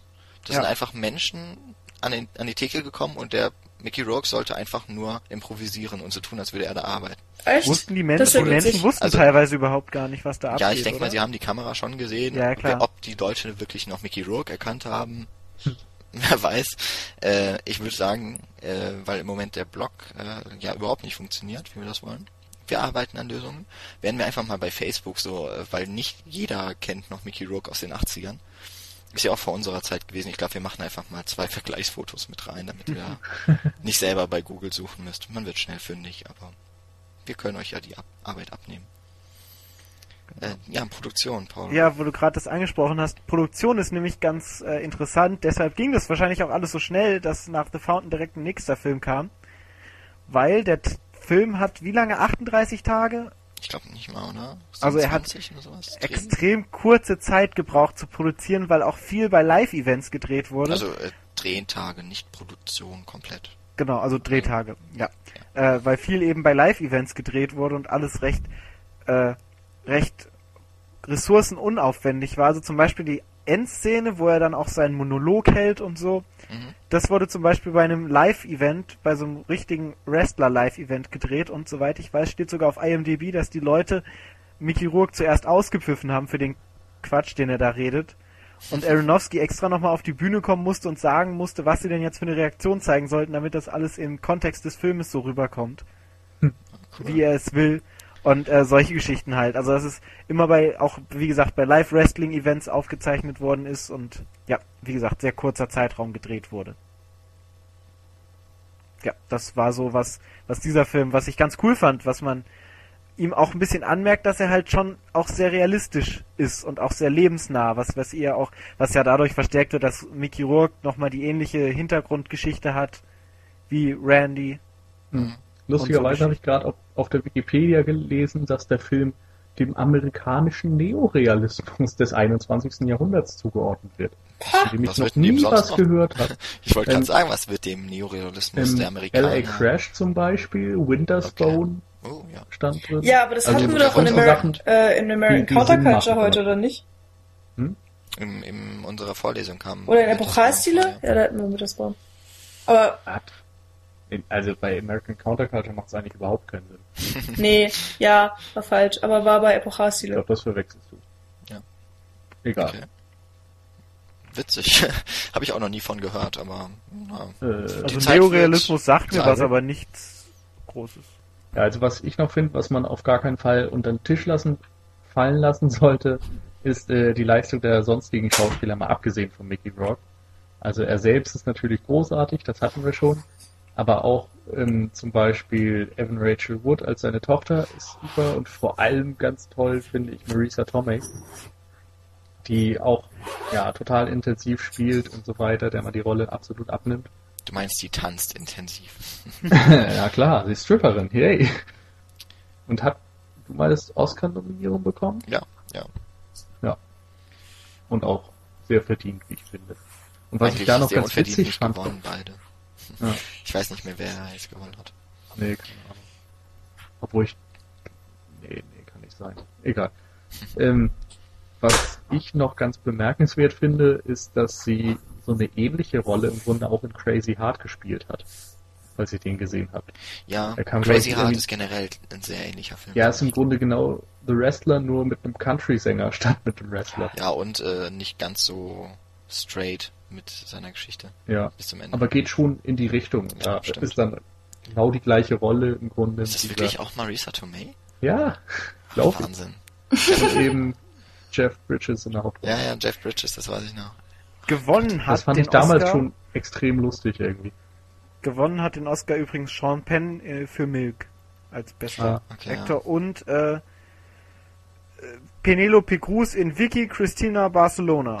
Ah, okay, ja, ist ja, auch in Ordnung. Auch beide sehr gut. Auch hier. beide nicht gesehen. Schande nein, nein, Haupt. das ist äh, hier.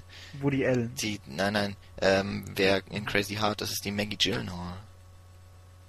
Echt? Ja. Hab ich das gerade so falsch in Erinnerung? Ich guck mal nach. Naja, weil ich habe gerade bei Marisa Tomei nachgeguckt, aber fällt mir gerade so ein. Ähm, ja, aber kommen wir das wahrscheinlich nur selbst gedacht, dass es genau. leicht nee, ich, war oder so. Dann komme ich noch einmal kurz zurück auf ähm, The Wrestler. Und zwar, äh, das hatte ich ganz am Anfang mal so versucht einzustreuen, da ist mir dann eben der Name vom Kameramann nicht mehr eingefallen, der mir jetzt auch wieder entfallen ist. Aber was eben sehr gut bei dem Film passt, ist ähm, diese, ich würde jetzt mal sagen, Rückkehr zu einer sehr, also wirklich wahnsinnig auf die Hauptperson zentrierte Kameraführung. Das, ja, stimmt. Ähm, wird in Black Swan, über den wir jetzt gleich noch im Anschluss sprechen, fortgeführt, aber es gibt Wahn, also es, na, ich höre auf mit dem Wahnsinnig. es gibt sehr viele äh, Szenen, in denen man ähm, Mickey Rourke über die Schulter aus einem gewissen Abstand Stimmt. verfolgt. Und dann auch mit Jump Cuts und so weiter gearbeitet Ja. wird, ne? Also die, das sind eben diese Szenen, da wird jetzt nicht mehr wie in den frühen Filmen Ende 90er und 2000, also Requiem for a Dream, mit Snorri-Cams gearbeitet, sondern mit Handkameras, Schulterkameras, aber trotzdem immer sehr nah an der Figur dran und auch eigentlich immer irgendwie durch die Figur wird auch das der Bildkader bestimmt und ge gedenkt. Hm. Das ist mir noch so in Erinnerung geblieben. Mhm. Ja, stimmt. Das ist mir gar nicht aufgefallen, aber wenn du es jetzt sagst. Das, Nee, also es stimmt schon, war ja. noch- Ich habe den Film zu einer Zeit gesehen, da habe ich auf sowas noch nicht so geachtet. Ich habe ihn mittlerweile öfter gesehen. Das, äh, Gibt auch eine Szene, wo er durch den Wald läuft und die Kamera hinter ihm ist und äh, der ganze Weg wird quasi gefilmt und dann mit immer mehr Mit ein paar Jump Jump Cuts, Cuts ja. da drin und du bist immer in der gleichen Perspektive hinter ihm. Ja, genau. Auch sehr dokumentarisch teilweise der Stil, der dadurch, dadurch dann entsteht. Ja, stimmt. Der ist sowieso sehr sachlich. Ja, da es sind wir wieder beim distanziert, ja. Neorealismus. Ja.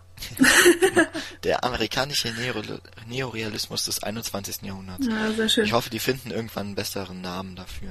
In 50 ist einfach zu Jahren. lang. Dem man auch schneller reden kann. Ja, also wenn ihr, wenn euch der Podcast wieder zu lang ist, das liegt am amerikanischen Neorealismus des 21. Jahrhunderts. Genau. Und wir wollen jetzt im 21. Jahrhundert etwas weiter voranschreiten. Ich, oder? Ja. Ihr seid fertig? Ja, Gut. ja, bitte. Äh, wir wollen nämlich nochmal zwei Jahre äh, fortschreiten und äh, kommen zum bisher aktuellsten fertiggestellten Film von Darren Aronofsky, Black Swan. Ja, und wir wollen die Leier hier noch einmal spielen. Äh, Daniel hat uns natürlich etwas zukommen lassen, was er denn so in aller Kürze von Black Swan hält. Daniel, the stage is yours. Und Black Swan. Ja, der wohl schönste Trip, den man mit Mila Kunis haben kann, würde ich mal behaupten. Er hat sie wahnsinnig gut genutzt. Ja. Was ein Bullshit. Also diesmal fand ich ihn kacke. Ja, wir total. werden uns auch nicht einig heute. Nee, das ist echt so. Der Typ hat echt keine Ahnung, der sollte öfter fehlen.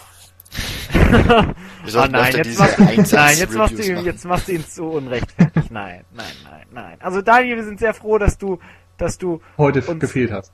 Dass du, nein, Und wir sind sehr, trotzdem nicht irgendwie. wir sind sehr ein- froh, dass du uns öfter zu dir einlädst und uns, äh, Äh, Dein Gerne. Fernseher benutzen lässt. das hat jetzt Nils gesagt. Nein, ich, ich mag dich. Daniel. Aber das ist ja eigentlich auch jetzt Jans Rolle, weil Jan ja die, der beste Freund von Daniel ist. Genau. Was Paul meinte, ist nämlich, danke Daniel, dass du dich ausnutzen lässt. Okay, und jetzt kommen wir. Boah, ihr macht mich jetzt, jetzt stellt ihr mich in einem schlechten Licht da. Nein, Dan, ich finde Daniel toll. Okay, Ich Oh. finde, er ist ein lieber und netter Mensch. ähm, ja. Ähm, Und ich sag- mag seine Mütze, die ist nämlich viel toller als deine. Ah, Leute. ja, Okay. Mein Stichwort ist Danke. Obsession 2.0. Und zwar, weil ich glaube, dass ich bei Pi gesagt habe Obsession. gut möglich, ja. Wenn du nicht mein Fuck gesagt hast.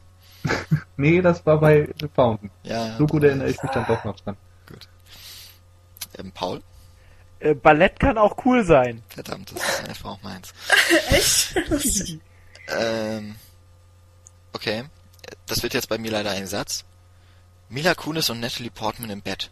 Oh ja, oh ja. Hätte mir jemand gesagt, dass diese Szene drin vorkommt, hätte ich diesen Film schon viel früher gesehen. ja, du ignorierst doch immer unsere Vorschläge, von daher. Ich, Äh. ich wirke jetzt total chauvinistisch, oder? Und Nö, aber mit Recht. Nicht mehr als Recht. sonst auch. Ah, ja, okay, perfekt.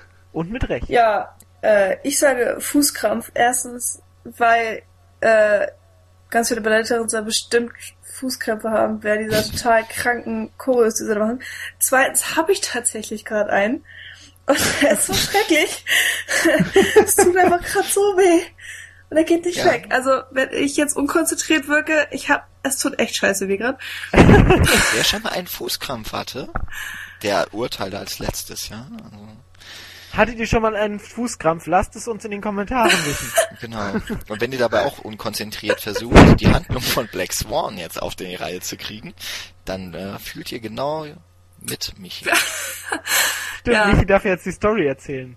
Genau. Die Michi, ja. Und zwar äh, handelt Black Swan von Nina Sayers, glaube ich, heißt sie mit Nachnamen, oder wird sie ausgesprochen? Es wird nämlich irgendwie nie genannt. Auf jeden Fall, Natalie Portman äh, spielt in einer, einer ihrer ganz großen Rollen Nina, eine sehr junge Balletttänzerin äh, an einem großen Balletthaus, äh, das glaube ich auch nicht unbedingt genannt wird.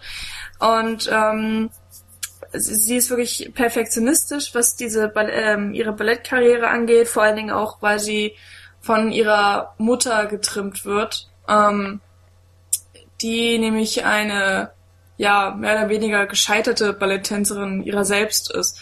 Ähm, sie hat es nämlich zwar auf die großen Bühnen geschafft, aber immer nur als Hintergrundtänzerin oder einer Tänzerin in einer großen Gruppe, also hatte nie unbedingt ähm, Solis oder nee, Soli, so heißt es. Und ähm, sie will jetzt natürlich versuchen, äh, das Beste aus ihrer Tochter rauszuholen, also eben aus Nina. Und ähm, will, dass ihre Tochter ein Solo bekommt und äh, der, der Stern im Balletthimmel wird. Und diese Chance bietet sich für Nina, weil in ihrem Haus ähm, Schwanensee, Tchaikovsky Schwanensee, jeder wird schon mal davon gehört haben, aufgeführt wird. Und es ist ja eins der berühmtesten und meist aufgeführtesten Ballettstücke, glaube ich. Oder bestimmt, ich habe es jetzt nicht recherchiert, muss ich gestehen. Und äh, dort wird äh, die Rolle der Schwanenkönigin gesucht. Einerseits der weiße Schwan äh, und der schwarze Schwan. Und die Neuerung ist, ähm, die auch ganz wichtig dann für den Filmverlauf ist, dass beide Rollen von einer Person gespielt werden und dass die Verwandlung vom weißen zum schwarzen Schwan gezeigt werden soll. Und Vincent Cassel, Cassel Vincent Cassel, wie auch immer. Marcel Cassel. Ja, danke. spielt Thomas Leroy. Ähm, den Choreografen? Nee. Regisseur, glaube ich. Regisseur des, das des so? Tanzes? Nee, eigentlich nicht, oder das heißt bestimmt Den anders. Leiter. Ja, Der, der Leiter der Ballett, des Balletthauses. bestimmt. äh, der Ballettgruppe, eher gesagt. Zumindest. Zum Haus, keine Ahnung. Also Vincent Cassel ähm, hat das Projekt in seinen Händen und vergibt auch die Rollen und äh, kommt dann natürlich auch mit Nina in Kontakt, denn im Endeffekt äh, bekommt sie die Rolle des weißen und des schwarzen Schwans, äh, muss aber noch sehr viel lernen, da ihr vor allen Dingen der schwarze Schwan sehr schwer fällt, weil sie einfach diese Leidenschaft nicht rüberbringen kann. Ähm, genau, dann gibt es noch Lilly, die Zweitbesetzung für Nina, äh, gespielt von Mila Kunis, äh, die es perfekt sch- schafft, den schwarzen Schwan zu schauspielern, aber den weißen nicht ganz so gut hinkriegt.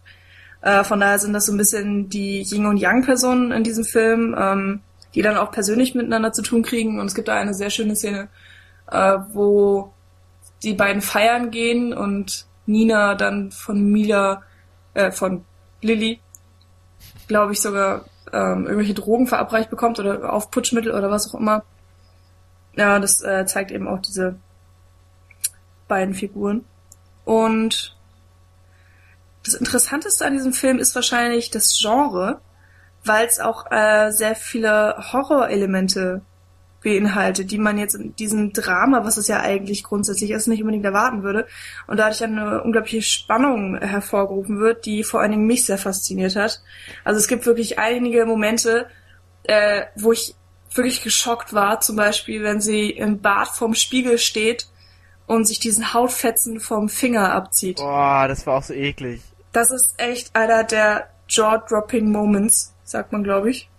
Und ja, sowas äh, gibt es eben öfter und es wird auch sehr viel mit Spiegeln gespielt, weil natürlich Balletttänzer brauchen immer Spiegel bei ihren äh, Vorführungen und Proben und so weiter. Und äh, ich glaube, in jeder oder fast jeder Szene und Einstellung sieht man Spiegel und im Spiegel spiegelt sich dann nochmal irgendein Spiegel und immer so weiter. Ja, und es, äh, weiß nicht, hast du das angesprochen, dass halt auch Natalie Portmans Psyche sehr stark ins Zentrum gerückt wird? Ach so. Das, das hast du Ja, ich, nee, noch nicht ganz, weil ich noch nicht ne? zum Ende des Films gekommen bin. Ich weiß halt nicht genau. Also ich kann es jetzt natürlich erzählen, aber ihr könnt es auch sehr gerne machen, Ja. wenn ihr wollt. Finde ich schon Das wichtig. ist ja im Grunde schon erzählt. Jetzt Ich hab's gerade erzählt, tatsächlich. Ja, stimmt. Ähm, ja, ich glaube, durch diesen Perfektionismus, den Nina einfach ähm, in sich trägt, äh, dadurch, dass sie eben der perfekte, die perfekte Schwanenkönigin sein will, ähm, treibt sie sich immer mehr und immer mehr in die Verzweiflung und kriegt dann so eine Art Psychose, wenn man das so sagen kann, oder Schizophrenie. Ich weiß es nicht genau. Und Schizophrenie, also so eine multiple, so eine Persönlichkeitsspaltung entsteht so langsam in ihr. naja, Persönlichkeitsspaltung ist das ja auch nicht. Ist Sie hat ja egal, was Wahnvorstellungen. das jetzt medizinisch ist, Kinder. Also sie hat Wahnvorstellungen und äh, vielleicht sogar auch Halluzinationen und deswegen ähm, verschwimmt dann die Wirklichkeit äh, mit diesen Sachen, die sie sich vorstellt, was dann eben auch so ein bisschen wieder zu diesen äh, Horrorelementen dazugehört. Und ähm, die Geschichte des schwarzen und weißen Schwans auf der Bühne ist gleichzeitig eben auch die Geschichte von Nina, wie sie sich eben äh, von der unschuldigen Balletttänzerin äh, zur Mörderin am Ende entwickelt. Also sie denkt, sie ist eine Mörderin. Ja, soll man das sagen. So in Ja. etwa. Also es, sie geht auch so, sie geht an dieser Rolle dann auch letztendlich zugrunde. Ja, Oder sie mal geht wieder. daran auf. Je nachdem, wie. Das Ende ist nämlich auch wieder offen gelassen. Genauso wie in The Wrestler. Äh, sieht man sozusagen die letzte Handlung Ninas und ähm, es ist offen, ob sie jetzt lebt oder stirbt. Also sie fällt ja am Ende des Theaterstücks seitlich von der Bühne, so wie es geplant ist. Weil Und- im Theaterstück in dem Moment ja der weiße Schwan stirbt. Das ist richtig. Genau. Oh, welche Metaphorik. Und ja, es ist halt alles so Du tust total gerade so, doppeldeutig. als wäre das so billig. So nee, gut gemacht. nee, finde ich nicht. Nee, überhaupt nicht. Ja, aber es hatte Es seinen hat sich wirklich so angehört. Entschuldigung. Naja, sie, Nee, du sie bei fällt Aronofsky Kritik. Nicht so. Sie Das fällt eben äh, von der Bühne runter auf diese Matratze, die da hingelegt ist. Das Stück ist vorbei. Äh, alle applaudieren und äh, Nina steht nicht auf für den Applaus, sondern sie liegt da und man kann denken, dass sie verblutet. Auf jeden Fall hat sie eine große Wunde im Bauch. Das Weil sie sich selbst verletzt hat. Das das Wichtige ist, die Call an sagt, I was perfect. Ja, Obwohl sie gedacht hat, dass sie eigentlich Mila Kunis ersticht. Aber Gut. in Wirklichkeit Äh, ersticht jetzt haben sie auch jeden Spoiler reingepackt. Ja. Ja, ist doch gut. wir ja, gut. ist okay. Also Also, das das machen wir schon mal später in der Diskussion. gebracht. Nö. Okay, äh, ich möchte jetzt mal, äh, danke. Übrigens, Michi, du hast dich gut konzentriert. Ja, danke. Äh, jetzt möchte ich einmal diese gewagte These, die wir schon öfter hatten und wofür ich voll oft kritisiert werde von euch, sagen, äh, The Wrestler und Black Swan erzählen im Grunde die gleiche Geschichte. Nö. Ja, und du wirst wieder dafür kritisiert. Ja, und finde ich. zwar, weil, wenn, dann finde ich fast schon Pi eher die gleiche Geschichte erzählt. Was, wie Black Swan? Wie Black Swan, nicht Weil Obsession Punkt 2. Ach so. Genau, weil Ja, im Wrestler okay, das ist ein du- Argument, damit kann ich, da kann ich nicht gehen.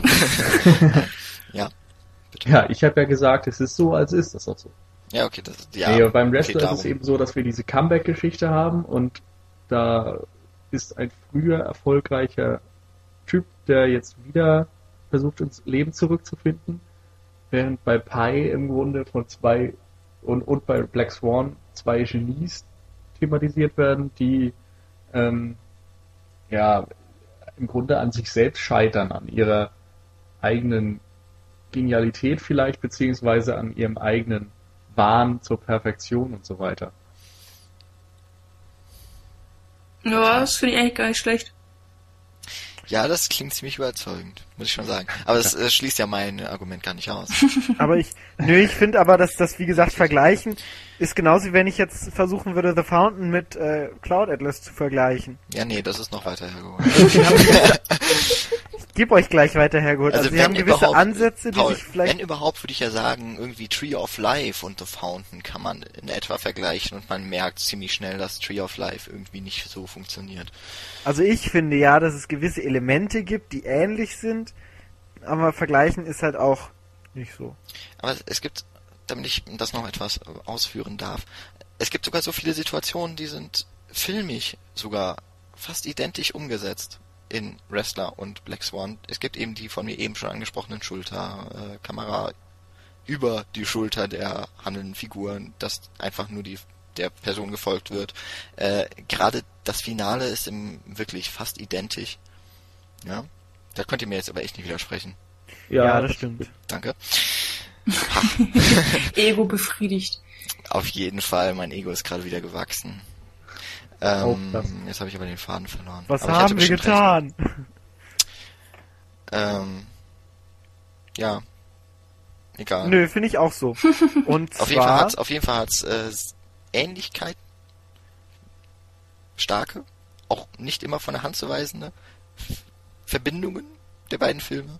Aber ich äh, würde sagen, ja, okay, Pi und äh, Black Swan sind auch sehr ähnliche Geschichten. Ich finde ja, dass Herr der Ringe und Black Swan ähnliche Geschichten So, sind. Gollum aber, äh, ich kick dich gleich. das ist vollkommen zurecht. Okay. Ähm, bevor ihr jetzt wieder etwas sagen dürft, Mark Margolis spielt wieder mit. Den ich habe euch aber schon mal gesagt, was er spielt. Diesmal habe ich ihn nicht erkannt. Ja, ich auch nicht. Nils, hattest du ihn erkannt, bevor ich dir gesagt habe, wer es Nee, wobei ich auch noch eine andere Rolle von ihm im Kopf hatte, weil er im Bonusmaterial noch oder in der Deleted Scene noch drin ist. Okay. Als so ein reicher Theaterfuzzi bei der Vorstellung von. Ja, ich glaube nämlich auch nicht, bei der dass Treppenszene, oder was? ich glaube genau. nämlich auch nicht, dass es die Figur war. Kommt er dahin und beglückwünscht sie und so weiter. Okay, aber die gibt's ja nicht im fertigen Film. Ne? Genau. Aber nee. an die dachte ich, als irgendwann mal die Rede okay. von Marco Golis in Black Swan war. Ja, diesmal hat Mark Margolis, äh, ich glaube, der ist nicht mal credited in dem Film. Also er wird nicht erwähnt im Abspann. Äh, hat diesmal dementsprechend auch gar keinen Namen. Das hatte er eben selbst bei ungeschätzten zwei Sekunden Screentime in The Wrestler. Äh, also wenn ich mich nicht wirklich ganz täusche, und Daniel hatte mir da auch schon mal zugestimmt. Und Daniel ist ja mein bester Freund, wie wir heute gelernt haben. Der muss recht haben. Ähm, Kommt spielt Punkt. er in einer der Szenen, es spielen äh, relativ häufig ist Nina in U-Bahnen unterwegs und in einer dieser U-Bahnen wird sie von einem alten Mann belästigt. Und bist Oder du dir sicher, dass das Mark das Goal ist? Ich, der ich doch nicht. zu 99,99999. Also Nein, da protestiere ich jetzt aber sowas von. Ich glaube auch nicht, dass er das ist. Ich werde mir den Film einfach sicher, gleich nochmal angucken. also ich bin mir ziemlich sicher, dass er das nicht ist. Ich eigentlich auch. Du verwirrst mich jetzt gerade total, Jan eigentlich auch gar nicht so wichtig. Nein, aber, aber interessant. er spielt in jedem Film mit. In Afrika also, zum Beispiel sterben gerade Kinder. Ja, das habe ich auch schon mal gesagt. Ja, Jetzt finde ich, bringst du eine ja. ganz unnötige politische Ebene mit in unserem Podcast, die ich so nicht vertreten möchte. Okay, anderes schlimmeres Thema. Wechsel zu Bayern. Oh. Ja, wir wollen aber auch kein So, ich bin draußen, macht's gut. Muss ihn gar nicht kicken. Nein, äh, ihr dürft jetzt auch mal so ein paar Thesen Erinnerungen an den Film, Deutungen, Interpretationen. Äh, tobt euch aus, meine Freunde. Hm. Also Deutung und Interpretation ist eigentlich größtenteils getan. Also geht eben um diese Obsession der Hauptfigur und das mit dem weißen Schwan, schwarzen Schwan und so hatten wir ja auch schon alles drin. Im Grunde ist nur am Ende die Frage, ob sie lebt oder stirbt mal wieder. Wobei das für mich diesmal auch das gleiche wie beim Wrestler ist, dass es ein bisschen unerheblich ist. Und genau, ähm, ja. ja. Ähm, Ansonsten ja, aber Oscar vollkommen verdient für äh, Dings. Natalie, Natalie Portman. für Dings. Für diese Dings. Ich finde übrigens auch den silbernen Löwen äh, für Mila Kunis bei den Filmfestspielen in Venedig äh, mehr als verdient. Ja, auf jeden Fall. Und ich finde sowieso Flex ist super. Also ich mag zum Beispiel auch überhaupt kein Ballett, und trotzdem hat mir der Film sehr, sehr, sehr gut gefallen. Genau, was Paul ja auch vorhin schon mal gesagt hat. Ist im Grunde ja, man könnte ja denken, es wäre ein Tanzfilm. Mhm. Genau. Hat ja auch viele äh, Tanzelemente. Wer, wer, mit, wer mit der Erwartung in das Kino damals gegangen ist. Ich habe auch gehört, dass ziemlich viele Leute den Film nicht durchgestanden haben. Also die sind wirklich mit den falschen Erwartungen reingegangen und mhm. irgendwann raus.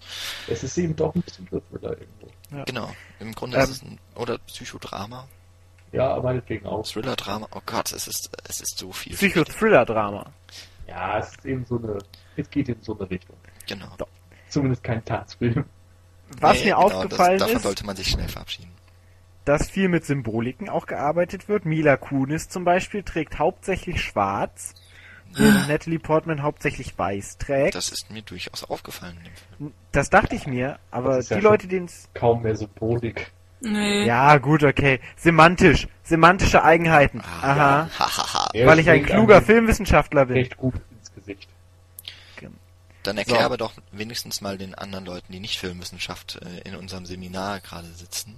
Was Semantik ist? Was Semantik denn bedeutet im, in der Filmwissenschaft. Semantik in der Filmwissenschaft bedeutet nämlich, dass Warte also mal, die semantischen noch, Elemente. Ah, wir könnten jetzt noch so einen schönen Einspieler generieren, so Filmwissenschaft für Dummies oder sowas. und dann reinschneiden. Ja. ja. Wie auch immer. äh, also Semantik bezeichnet nämlich die Ikonografie, das heißt die bildliche Gestaltung eines Filmes, das heißt Maske, das heißt Set, das heißt Standardsituation, womit bei Stand, wobei bei Standardsituationen nicht Freistoß oder Elfmeter, sondern Boah. sowas wie das Schaudern. Ja, das muss immer her für vergleichsmäßig. Und äh, ich weiß das.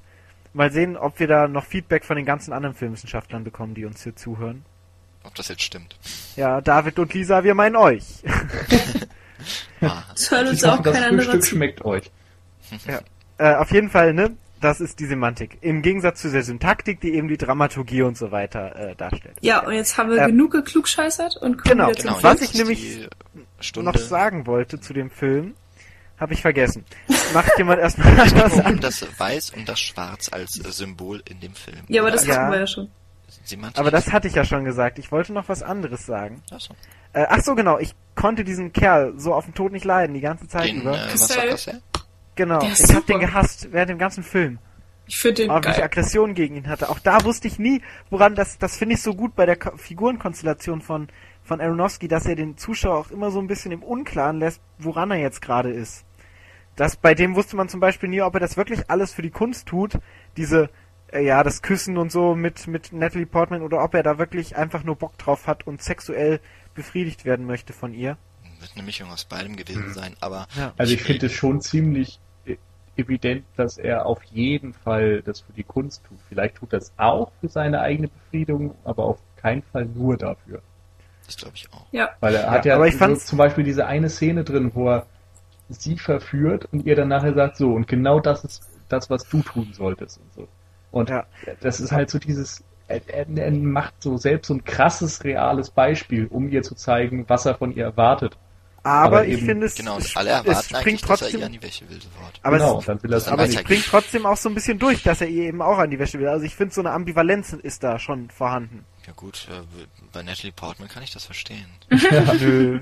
Ähm, aber Ich, Ich fand fand sie zu dünn in dem Film. ich fand ihn jetzt gar nicht so den äh, Unsympath, weil da gibt's ja noch das krassere Beispiel und ich glaube, da stimmt ihr auch mit mir überein, dass die Mutter, gespielt von Barbara Hershey, also sowas von, also ja, sowas von nervig ist und äh, Nö, Ja. finde ich auch nicht. Was? echt schlimm. Das Paul, war eine furchtbare komische Mutter. Einschätzung. Du musst den Find Film ich noch nicht. mal gucken, glaube ich. Außer Ich finde, diese Mutter hat einfach extrem Angst, weil sie, also Angst um ihre Tochter hat.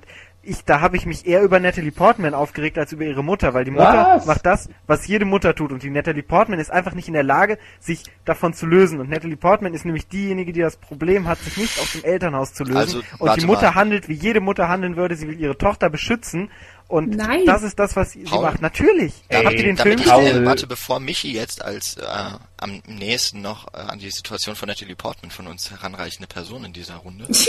Danke. ähm, Das ist fast ich ein möchte das jetzt Kompliment. nochmal klarstellen. Du sagst, also bei The Wrestler ist die Gesellschaft schuld, dass äh, die Figur von Mickey Rourke irgendwie sein Leben verkackt, aber in Black Swan ist Nina Sayers schuld daran, weil sie von ihrem Elternhaus, besonders von ihrer Mutter, so herangezogen und überhaupt eigentlich überhaupt nicht freigelassen wird.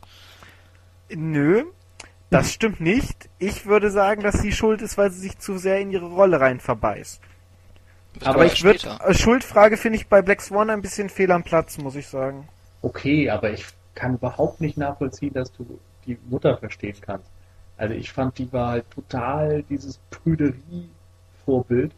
Die hat überhaupt nichts, was irgendwie mit Sex zu tun hatte, an ihre Tochter rangelassen. Und das ist ja auch der Grund, warum sie letztendlich so Schwierigkeiten hat, den Black Swan darzustellen. Sie ist eben Ja, dieses, na gut. dieses äh, Blümchen, das Mauerblümchen im Grunde. Sie hat das Ah. ganze Leben immer nur getanzt und nichts anderes gemacht und nichts erlebt, keine Männer kennengelernt und so weiter. Und darum hat sie ja so Schwierigkeiten, diese andere Rolle auszufüllen. Sie war zum Beispiel kaum feiern. Das merkt man ja auch in der Szene, wo sie dann mal in die Disco geht. Ja, na gut, das ist auch wieder eine Ge- Erziehungsgeschichte, aber da liegt die Schuld bei der Mutter eher vorher als in dem Film Ja, ja, selber. klar. Ja, ja, das. Aber das spielt ja auch alles damit rein. Ich meine, äh, du siehst ja durch den ganzen Film durch, dass die Mutter so einen übelsten Kontrollzwang auf Nina äh, ausübt. Dass, äh, ich meine, wenn es dazu kommt, dass Nina diese komische Stelle an der Schulter hat und dann sagt die Mutter, oh nein, oh Gott, du kratzt dich schon wieder und dann zwängt sie sie ins Bad und schneidet ihr die Fingernägel bis auf den Grund Ja, das runter. finde ich aber gut. Also ganz im Ernst, da kann ich die Mutter vollkommen verstehen. Weißt du, wie alt die Nina ist? Ja, aber darum geht es nicht. Du merkst halt extrem. Alter. Also in dem Film Gott. muss die Mutter. Moment, Moment, lass mich Also ausreden. ist deine Meiner- Mutter Moment. auch so, ohne die jetzt Ich- beleidigen zu wollen? Ich habe nicht fertig geredet. Meiner Meinung nach ist es so, dass ähm, die Mutter in dem Film mit dem kämpft, okay, darauf können wir uns einigen, was sie vorher verbockt hat. Aber das ja, in genau. dem Moment, Sie kämpft nämlich mit dem, dass sie ihre Karriere nicht hinbekommen hat Ja. und deswegen zwingt sie Ja, jetzt genau. Nina dazu, ihr Leben so zu führen, wie und sie gibt ihr sogar noch die Schuld daran, dass ihre Karriere schiefgelaufen ist, weil sie gesagt hat, ich habe mich für dich entschieden, als ich so alt war. aber sie will Nina auch davon abbringen, diese Rolle zu spielen, weil sie merkt, wie kaputt Nina an dieser Rolle geht. Und Nina hat nämlich den den, äh, den, den, die Tendenz, sich selbst weh zu tun und sich selbst zu kratzen. Und da will die Mutter Nina auch einfach nur vor sich selbst schützen. Ich meine, was soll die Mutter in dem Moment machen? Soll ja, sie Nina ja sich selbst überlassen und sich selbst ja Nina Ja, dazu natürlich. geführt, dass sie sich selbst Natürlich. verletzt, um etwas zu spüren. Natürlich, aber dann sich über die Szene aufzureden, wo Regen, Regen, wo sie fragt, was sie an der Schulter hat und sie dann ins, ins äh, Badezimmer zieht und ihr die Fingernägel abzuschneiden, finde ich dann wieder fehl am Platz, weil das ist noch eine der Szenen, wo man merkt, dass sie ihre Tochter beschützen will und dass sie ihre Tochter nicht dem ausliefern will, was sie, wem sie sich selber gerade ausliefert. Ja, Vielleicht aber- hat sie vor dem Film etwas also- verbockt, Ich meine, aber sie versucht es ja irgendwie wieder zu richten, beziehungsweise versucht es irgendwie, zu richten ist das falsche Wort, aber sie versucht ja ihre Tochter zu beschützen. ja, aber auf welche Art und Weise denn? Ich meine, das geht doch überhaupt nicht klar. Ich meine, du kannst ja auch mit Nina reden und sagen, ja, komm, nee, das muss jetzt irgendwie mal aufhören, bla bla bla, aber nein, sie Ja, aber es funktioniert doch nicht. Ja, das Das weißt du doch doch gar nicht, überhaupt gar nicht. Ja, aber sonst wäre es ja jetzt immer noch nicht so. Sonst, also sie hat bestimmt vorher mit ihr geredet. So, und dann ist nämlich die Frage, wie wurde die Mutter von, von ihr erzogen? Wurde die nämlich auch so erzogen, dann ist, kann sie nämlich auch nichts Also dafür, weil sie schon so erzogen wurde. Sowieso immer. Ich sag doch, die Gesellschaft Aber ist immer schon. aber mal ernsthaft. Wenn, stell dir vor, du gehst auf die 30 zu und deine Mutter zwingt dich quasi dazu, das Leben zu leben, was sie selbst gerne gelebt hätte, lässt dir keine Freiheiten. Du darfst keine Freundin haben, du darfst keinen Alkohol trinken, du darfst nicht ausgehen. Alkohol du hast schlagende nur für dein Talent oder was auch immer zu leben und fertig. Das ist doch keine normale Erziehung mehr. Die ist doch voll, also die ist doch schon ein Stück zu weit. Die ist auch ein Schritt in Richtung Wahnsinn. Nee, aber ich glaube, dass Natalie Portman auch erst ihre Pubertät in dem Film so ein bisschen erlebt. Nina, aber mit Mitte Nina, 20? nicht Natalie Portman. Die eben, die hat, Ja, die hat mit Mitte bis Ende 20 ihre Pubertät. Insofern muss doch fast was bei der Erziehung schiefgelaufen sein. Nö, die Pubertät ist ja was Biologisches. Da kann die Oh. Erziehung ja gar nicht. Oh, es geht hier aber ja nicht um die körperliche Pubertät, sondern um die geistige. Aber Paul, Da sind wir uns doch einig, die oder? Paul, die Pädagogik ist mittlerweile sowieso äh, dazu übergegangen, bis Mitte 25 davon auszugehen, dass der Mensch sich noch nicht psychologisch fertig entwickelt hat. Und in etwa diesem Alter spielt auch Natalie Portman ihre Nina Sayers. Aber ähm, Also ich find's ein wenn du bisschen meinst- müßig, wenn ihrer Mutter da meinst, dass die Mutter so ähm, sich um ihre Tochter sorgt, äh, dann sind ja die eigentlichen Probleme von Natalie Portman jetzt nicht wirklich die Selbstzerstümmelung an sich oder den Hang dahin, sondern dass die psychisch total labil ist. Ja, genau, ich sag ja, dieses- ja und, das- aber das da hilft ja die Mutter nicht, indem sie jetzt einfach die Fingernägel abschneidet oder kürzt, sondern sie müsste ja eigentlich das Problem an der Wurzel packen und, Und Natalie Portman umbringen. nein, Natalie Portman an einen Psychiater weiterleiten, aber okay. Das wäre aber ja Natalie Portman- eigentlich das, was die Mutter tun müsste. Aber Natalie das tut sie Portman nicht, lässt ihre Mutter ja auch nicht an sich ran. Ja und? Ja, natürlich. Ich würde auch nicht eine Mutter an mich ranlassen, die mir mein gesamtes Leben vorschreibt. Ich sag jetzt mal so, ich stelle eine These in den Raum. Ninas Mutter in Black Swan ist genauso wie Lionels Mutter in Braindead. Ich So. hab Braindead nicht gesehen, ich kann da nichts zu sagen. Ja, das ist auch ein Totschlagargument.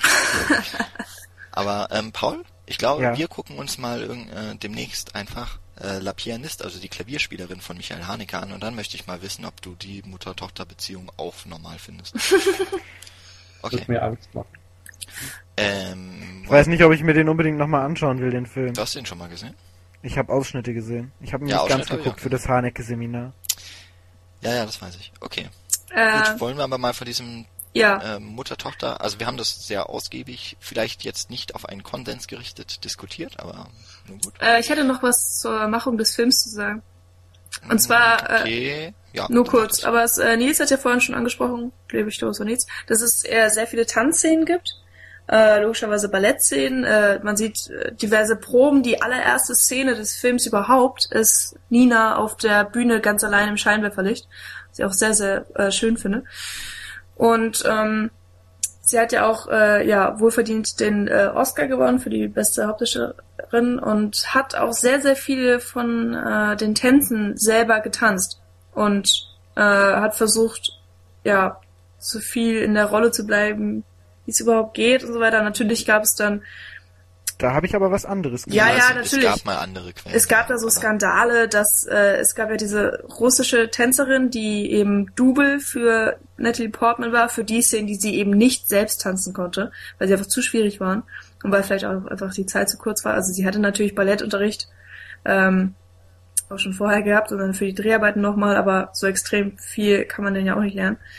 Und ähm, es gab da mal irgendwie Gerüchte, dass diese russische Tänzerin dann doch über 80, 90 Prozent getanzt hat und es wurde dann aber dementiert und äh, auch Darren Aronofsky hat sich dann dafür eingesetzt, dass Natalie Portman doch mindestens äh, 60 Prozent oder wie viel es jetzt auch immer waren, selbst getanzt hat.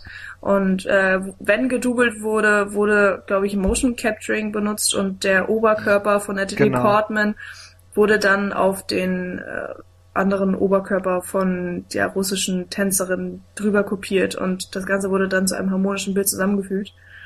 Äh, was bestimmt auch alles sehr, sehr aufwendig war. Also ich glaube, Black Swan ist auch äh, der teuerste Film von Aronofsky und hat aber auch am meisten eingespielt. Ja, ähm, da weiß ich jetzt nicht genau, ob der kommt ungefähr an das Budget ran von The Fountain, so um die 30 Millionen. Also wenig eigentlich ja. für Hollywood Verhältnisse. Okay, da fällt mir jetzt gerade auch noch was ein. Ich würde nämlich sagen, dass ähm, Black Swan mit zu den Filmen gehört, die CGI am besten einsetzt, nämlich so, dass man es eigentlich nicht merkt. Ja. Also wenn man jetzt mal die eine Szene rausnimmt, wo sich nicht nur symbolisch, sondern äh, tatsächlich wortwörtlich dann äh, Natalie Portman auf der Bühne in einen schwarzen Schwan verwandelt.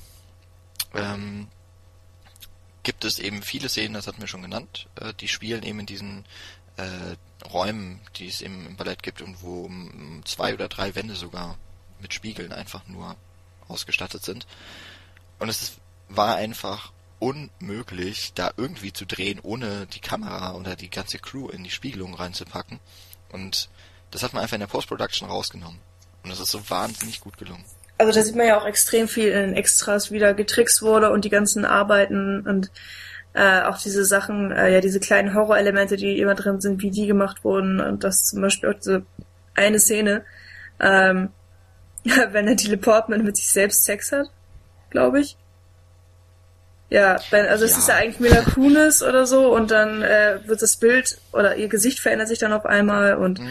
äh, dann ist auf einmal der Departments Gesicht und Mila Kunis Gesicht verändert sich sowieso sehr oft in, in ihr Gesicht. Ja, Ach genau, jetzt, jetzt fällt mir noch ein, was ich, was ich sagen wollte vorhin. Nicht zur Mutter, ja, hoffentlich. Darf ich dich? Nein, nicht zur Mutter. Ich wollte nämlich sagen, dass der Film auch extrem von seinem unzuverlässigen Erzählen lebt. Weil nämlich viele Stellen aus der Subjektive quasi von, von Natalie Portman entstehen, wie eben die Szene am Ende, wo sie denkt, dass sie Mila Kunis, also gerade in Bezug auf Mila Kunis, wo sie denkt, dass sie Mila Kunis umgebracht ja, so. hätte, oder diese Sexszene mit Mila Kunis. Oder wo sie im Bad ist und sich dann eben den Finger, diese komplette Haut von dem Finger abreißt und so. Da sind sehr viele Point of Views quasi, also nicht äh, visuelle, sondern äh, narrative Point of Views. Ne, es sind auch visuelle. Ja, beides. Ziemlich oft. Fällt mir, ich habe eben überlegt, ob das wirklich, äh, aber mir sind jetzt die Szenen nochmal ins, ins Gedächtnis gekommen. Ja, und das ich weiß, fast, ich kann mich kaum noch von allen Szenen, die du jetzt genannt hast, gibt's tatsächlich dann äh, die subjektive, also die Kamera übernimmt quasi den Blick der ja. Protagonisten. Na gut, auf jeden Fall haben wir da halt auch sehr viel das Spiel mit den äh, unzuverlässigen Erzählen, was exzessiv Stimmt, verwendet ja. wird. Du darfst weiterreden, Michi. Es tut mir leid, dass ich dich noch. Äh, ja, ich hatte auch gar nicht wirklich viel zu sagen, aber man sieht es halt in diesen Extras, diese CGI-Sachen äh, ohne Ende. Die Extras lohnen sich generell. Ja. Bei jedem Film von Aronofsky. Ja. Und ja. Sonst habe ich jetzt erstmal nichts zu sagen mehr. Gut. Sind auch bald schon wieder voll über dem Zeitlimit drüber. Ja, mal wieder. Ja. Dann noch einmal diese eine Würdigung, die ich gerne aussprechen würde, auch an Mila Kunis. Ich glaube, das ist auch eine Schauspielerin, die wird oft ein bisschen äh, belächelt. Ja, weil sie, ja. glaube ich, zu viele Komödien gemacht hat. Okay, weil dann teilweise gut, auch nicht gut ist. Wird, ne? Ja, aber ne, Komödien sind halt jetzt nicht so unbedingt die prestigeträchtigsten Rollen. Ja, das stimmt. Ähm, aber auch hier eher eine kleine Rolle, muss man schon zugeben, aber das spielt sie grundsolide bis sehr gut. Ja. Ich mag Mila Kunis. Ich mag vor allem die Stimme. Mag Hätte jetzt nicht gedacht, ne? aber bitte hört euch mal Mila Kunis Stimme an, das ist äh, der Wahnsinn. Was hast du gesagt, nicht Nils? so. Nils hat irgendwas gesagt gerade zu Mila Kunis. Ja, nur so von wegen, ich mag ihr aussehen. Ich finde die Stimme von Morgan Freeman trotzdem besser. Anders. Okay. Jetzt haben wir nicht, jetzt, ah doch, ich pack's noch rein. Äh, nochmal um meine These da mit Wrestler, okay, die war etwas anders formuliert als sonst, aber so Wrestler und äh, Black Swan ähnlich, weil auch Natalie Portman spielt im Grunde ja eine parabelbestückte Rolle auf si sich selbst. Ja, stimmt. Also wenn man jetzt mal ihre Rolle als Mathilda, heißt die glaube ich in Leon der Profi, ne? rausnimmt und dann hatte sie noch diese einen Auftritt als äh, Stripperin auch. Auch sie hat mal eine Stripperin gespielt in Closer Hautnah. Also Hautnah heißt im Deutschen. Mm, Dann ist sie ja doch auch eher immer diese, ja jetzt nicht Prinzessin, aber es ist immer eher die Gute. Ja, und die Perfektionistin ist sie auch selber so in ihrem Schauspiel. Und äh, da muss sie eben auch mal aus sich rausgehen.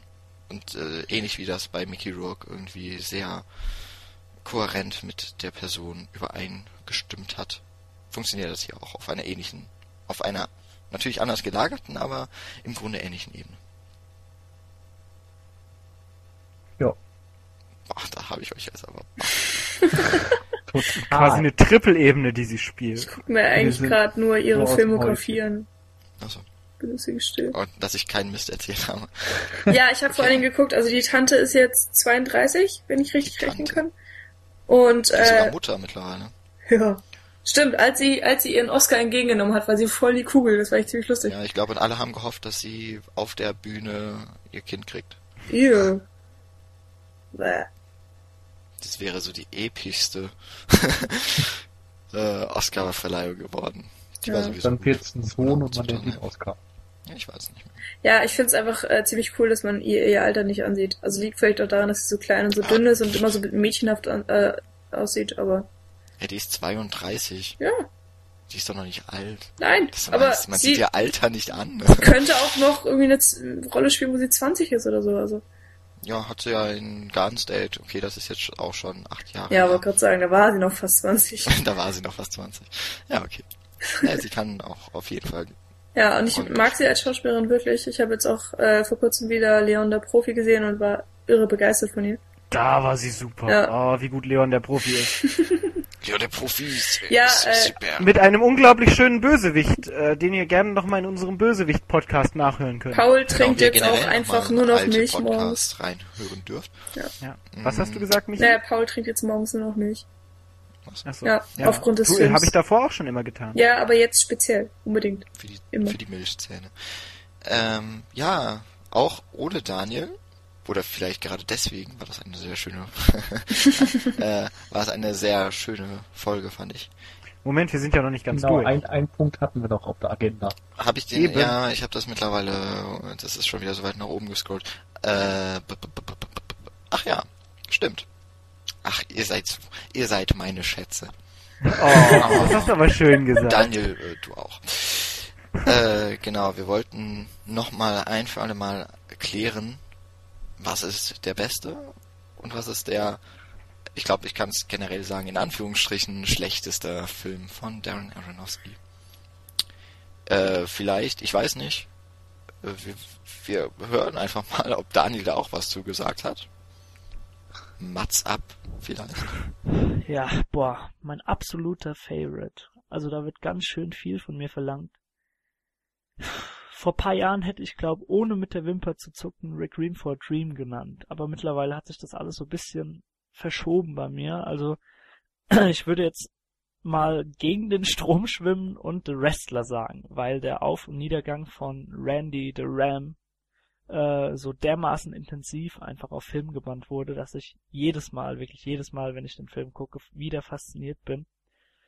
Äh, und Mickey Rourke, keine Ahnung, ich finde, er passt einfach perfekt in diese Rolle. Er muss da nicht wirklich viel schauspielern. Man hat das Gefühl einfach, er lebt das und deswegen fällt meine exotische Auswahl auf The Wrestler.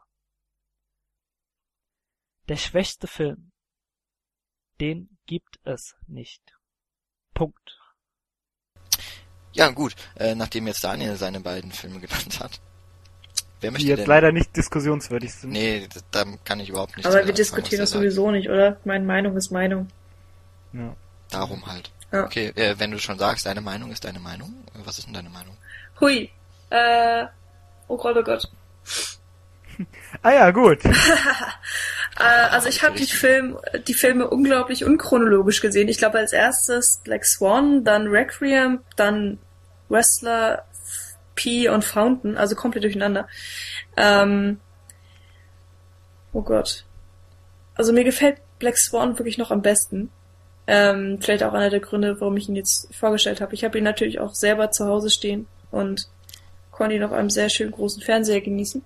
Mit den ganzen da tollen könnt Extras. Ihr ihn klauen übrigens. Bei Michi zu Hause könnt ihr den Film klauen, falls ihr ihn noch nicht habt. Ja, vielleicht auch bei dir einfach demnächst. Wer weiß, welche Blu-ray wem gehört dann im Endeffekt. Naja, also Black Swan ist dann vielleicht wirklich mein Lieblings-Aronofsky und der nicht so Lieblings-Aronofsky von mir ist äh, Pi oder Pi, ähm, weil er mich einfach nicht so in seinen Bann ziehen konnte. Ähm, ich glaube, es ist ja, Daniels Lieblingsfilm, ich weiß es ja nicht, natürlich nicht, was er gesagt hat. Er hat's ja eben gesagt. Ja, gut, egal. Hörst du nicht zu? Nein. Mensch, Mädchen. ähm, ja, das ist einfach kein Film für mich. Also ähm, ich, ich kann ihn wertschätzen für, für den Film, den er ist. Er ist unglaublich gut, immer noch. Es ist ein toller Aronofsky-Film, aber es ist einfach nicht mein Liebling. Ja. Okay. Was sagt Nils? Ich sage auch, dass mein Lieblingsfilm Black Swan ist. Also grundsätzlich sind natürlich alle Aronofsky-Filme sehr gut, aber ja. Black Swan ist für mich einfach der vollendetste, der auch ja eben sowohl diesen realistischen Einfluss hat, als auch ja, perfekten CGI-Einsatz und so weiter und mich irgendwie am meisten fesseln konnte. Und vor allem fand ich es beeindruckend, dass mich die The Thematik mit dem Ballett eigentlich gar nicht interessiert und trotzdem ist ein super, super Film draus geworden, den ich mir ja immer wieder gerne ansehe. Und schwächster Aronofsky wäre bei mir dann The Fountain, der zwar auch immer noch ein guter Film ist, aber wie gesagt, ein wenig wirr war und äh, ja, ich fand die Erklärung, die ich mir zusammengereimt habe, eben ein bisschen dünn. Okay. Dann mache ich weiter. Ich, mein Lieblingsfilm ist nämlich The Fountain. das schließt gut aneinander. ja. ne, von Darren Aronofsky. Ich glaube, da bin, bin ich auch ziemlich alleine. Na, aber ich, ich finde den auch gesagt, sehr, sehr gut, muss ich sagen. Aber ich finde also Black Swan einfach besser. Meine erste Reaktion nach The Fountain war, ich habe ihn nicht verstanden, aber er war wunderschön. Ah. Nachzulesen auf Letterboxd übrigens. Das stimmt. Und ähm, ja, das finde ich äh, trifft meinen Eindruck von dem Film halt ganz gut. Immer also, noch, ja. Mh, mm, es war wie gesagt ein Film, wo ich ähm, ja extrem starke Gefühle hatte und der wirklich einer der bildhaft, also der von den Bildern mit am schönsten gewirkt hat auf mich Jetzt passt der Satz grammatikalisch nicht mehr so mit dem Ende, was ich ihm jetzt anhängen will. Also er war mit der schönste Film, den ich jemals gesehen habe. So, bildlich. Okay. Visuell. Kinematogra äh, äh, ja, ja. ikonografisch. Bla bla bla. So. Schlechteste? Ich möchte aber an dieser Stelle auch sagen, dass ich Pi sehr schön finde und Pi fast noch mit auf eine Stufe stellen möchte mit äh, The Fountain. Nur in einer anderen Ebene. So, und am äh, schlechtesten fand ich eigentlich gar keinen. Wenn ich jetzt jemanden sagen müsste, den ich so nicht am besten fand, wird das The Wrestler sein. Warum? Den ich jetzt quasi am ähm, nicht.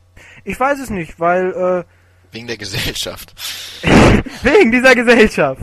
Nee, ich, ich weiß es echt nicht. Also, ich tue mir schwer, da jetzt, da, da Pi und äh, Fountain die Filme waren, die ihr jetzt mit am schlechtesten bewertet habt, da die das meine liebsten Filme waren von Aronofsky, tue ich mir schwer, jetzt wirklich einen schlechten Film zu finden. Ich habe keinen schlechten. Dafür habe ich zwei Lieblingsfilme. Das ist doch auch was. Ja, ich, ich äh, habe jetzt die ganze Zeit überlegt. Ich nehme jetzt, ich fange mit dem schlechtesten Film an, wobei man, wobei das Wort überhaupt nicht passt. Also der Film, der mir äh, also zwar immer noch wahnsinnig gut gefällt, da ist es wieder das Wort, äh, aber eben nicht am besten ist ebenfalls wie bei Niels The Fountain. Ich habe ihn übrigens Ihr habt doch alle auch, keine Ahnung, ey. Ich habe ihn auch am seltensten gesehen bisher von den Aronofsky-Filmen. Äh, ja, äh, warum, weiß ich jetzt auch nicht mehr. Es liegt zu lang zurück. Wenn ich ihn nochmal gucke, vielleicht ist es da gar nicht mehr schlechteste. Ihr seht gar nicht, wenn ich Anführungszeichen mache. Nein, das stimmt. Das hast du gut erkannt. Deswegen erkläre ich's. Ja, und der beste Film. Ich nenne es jetzt gar nicht bester Film, ich nenne es den beeindruckendsten. Und das ist für mich äh, nach wie vor Pi. Das habe ich eigentlich auch schon mal in der ersten Folge gesagt. Weil äh, so wenig Budget, so viele Ideen und äh, das zeigt einfach Aronofsky, dass man aus sehr wenig Material und sehr viel Geisteserzeugnissen wahnsinnig, oh Gott, nein, äh, sehr, sehr, sehr, sehr, sehr, sehr, sehr gute Filme machen kann. Und sehr schlechte Sätze. Ha. Naja. Aber ja. wenn man jetzt guckt, haben wir fast jeden Film abgedeckt. Also wenn ich richtig äh, denke, dann denke ich, dass Daniel Requiem for a Dream als seinen absoluten Lieblingsfilm Ja, und wenn nicht, dann muss er das jetzt einfach tun. Ich habe auch damit gerechnet, dass er das eben genannt hat. Ja, aber Pief hat er glaube ich, auch ganz gut zugehört. Wir hätten äh, einfach Daniel wir... als letztes jetzt nehmen müssen. Weil dann hätten wir gar nicht diese das Gespräche ist, gehabt, ja, was Daniel wohl gesagt hat. Aber wir können jetzt ja wird. immer noch äh, reinreden und sagen, er muss jetzt Requiem nehmen, weil den haben wir noch nicht genannt. Ja, stimmt. Egal, ob äh, jetzt aber wir haben auch The Wrestler aber wir haben auch The Wrestler nicht als Lieblingsfilm genannt und The Wrestler ist damit der einzige Film, der kein Lieblingsfilm geworden ist. Aber das Wobei zeigt auch, Daniel ja eigentlich The Wrestler vorstellen wollte. Das heißt, das kann auch sein, dass er den nennen würde. Nee, glaube ich nicht. Nee, ich glaube, glaub, er hat ihn nur genommen, weil er übrig war. Oder? Ich habe nee, hab ja auch schon in der letzten Folge gesagt, dass Requiem for Dream eigentlich mein Lieblingsfilm ist. Egal. Auf jeden Fall äh, zeigt es, wie, wie breit die Masse einfach, also wie breit das Spektrum von Aronofsky einfach ist, dass man jeden Film für sich genommen super grandios finden kann. Ja, und umso schade, dass die breite Masse dann nicht so sehr an die Filme sich ranwagt. Nee, die breite Masse guckt lieber Harold Kumar. Die breite. Äh, okay. Die, die Kinomasse, die guckt dann lieber sowas wie Inception, genau. Die breite Masse kommt gar nicht durch die Tür durch. Ach, ja, ich glaube, wir oh sollten Gott, Schluss ich lache drüber.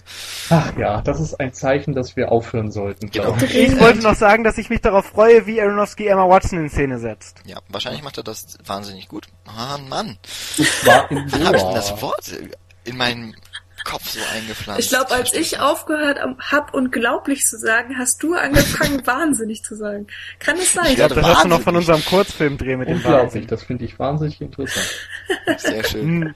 Aronofsky bringt nämlich 2014 seinen nächsten Film in die Kinos im April. 3. April ist angekündigt in Deutschland. Ja, mit das Noah. Wird sich ändern. Ganz mit sicher. Äh, Russell Crowe in der Hauptrolle, wo ich auch extrem gespannt bin. Vielleicht Jennifer ja. Connelly ist wieder dabei aus äh, Requiem for a Dream. Anthony Hopkins wird dabei sein, Emma Watson und Logan Lerman, mit dem Emma Watson ja schon in Perks of Being a Wallflower schön angebandet hat. Und äh, lebt Mark Margolis noch? Mark Margolis steht bei IMDb in der Liste mit drin. Ja, ja ich wollte gerade sagen, wenn er noch lebt, dann ist er bestimmt dabei. Als Sam Yaza. Irgendein biblischer Fuzzi oder so. Genau. Ähm, Na, ja, ich freue mich auch drauf. Gehen wir alle ins Kino und machen dann, wenn Ein unser Podcast. Podcast bis dahin noch besteht, einen Podcast ja, über Noah. natürlich, oder? Ja, bestimmt. Ja. Also wenn das mit der Pause so weitergeht, wird das dann unser nächster Podcast. genau. Ähm, ja. Äh, falls, ja. Ich, ich würde Wir sagen, hoffen, wir sind öfter wieder dabei und dass in zwei Wochen dann direkt der nächste Podcast Genau, kommt. aber wir wollen es nicht zu sehr versprechen, weil wir haben ein paar, jetzt haben wir ja die, die, die zehn Folgen voll und ähm, wir wollen das mal ein bisschen umstrukturieren, vor allem das mit der Webseite gefällt uns überhaupt nicht. Aber was uns gefallen würde, habt ihr gesehen, was ich da gemacht habe? Wir sind so stolz. Ihr habt's gehört. Ja. Ähm, ihr dürft trotzdem natürlich gerne kommentieren. Am besten wäre das für uns eigentlich, wenn ihr mal bei iTunes reinschaut und dann gebt ihr uns eine schöne Sternebewertung am besten. Aber also ordnet euch diesen App hier nicht unter. Außer ihr findet uns wirklich so schlecht. Ja, das kann ja nicht sein. Also gebt uns vielleicht mal eine Bewertung, das hilft. Schreibt vielleicht sogar einen Kommentar, wenn ihr euch nicht traut, in der in der Weite von iTunes, dann geht doch einfach in das private Netzwerk von Facebook. Weil es ja auch so privat ist. Und da könnt ihr uns dann auch nochmal so richtig schön die Meinung sagen. Und äh, uns würde auf jeden Fall interessieren, kennt ihr Aronofsky-Filme? Und wenn ja, haben wir vielleicht vergessen, The Wrestler und oder Requiem for a Dream als besten Film zu benennen? Wir wollen das wissen. Und dann können wir euch fertig machen. Sagt uns eure Meinung. Ja. Genau. Und äh, ich würde, ich hoffe jetzt einfach mal, dass Daniel jetzt auch noch ein schönes Schlusswort für sich aufgenommen hat. Vielleicht hört ihr das dann gleich noch nach unserem Lebewohl. Bis zum nächsten Mal. Tschüss. Und Eu, euer Watchman-Team. Schlaft Zum schön. nächsten Mal hoffentlich. oder frühstückt schon. Ja, oder Mittagessen. So, Schluss jetzt. Ja, Verabschiedung auch von mir. Also tschüss Leute, bis nächstes Mal. Und Gott sei Dank war ich da heute nicht dabei. Die haben bestimmt wieder nur totalen Stuss zusammengeredet. Und das Beste ist, sie können sich ja nicht mehr beschweren gerade und sich verteidigen. Ach ja.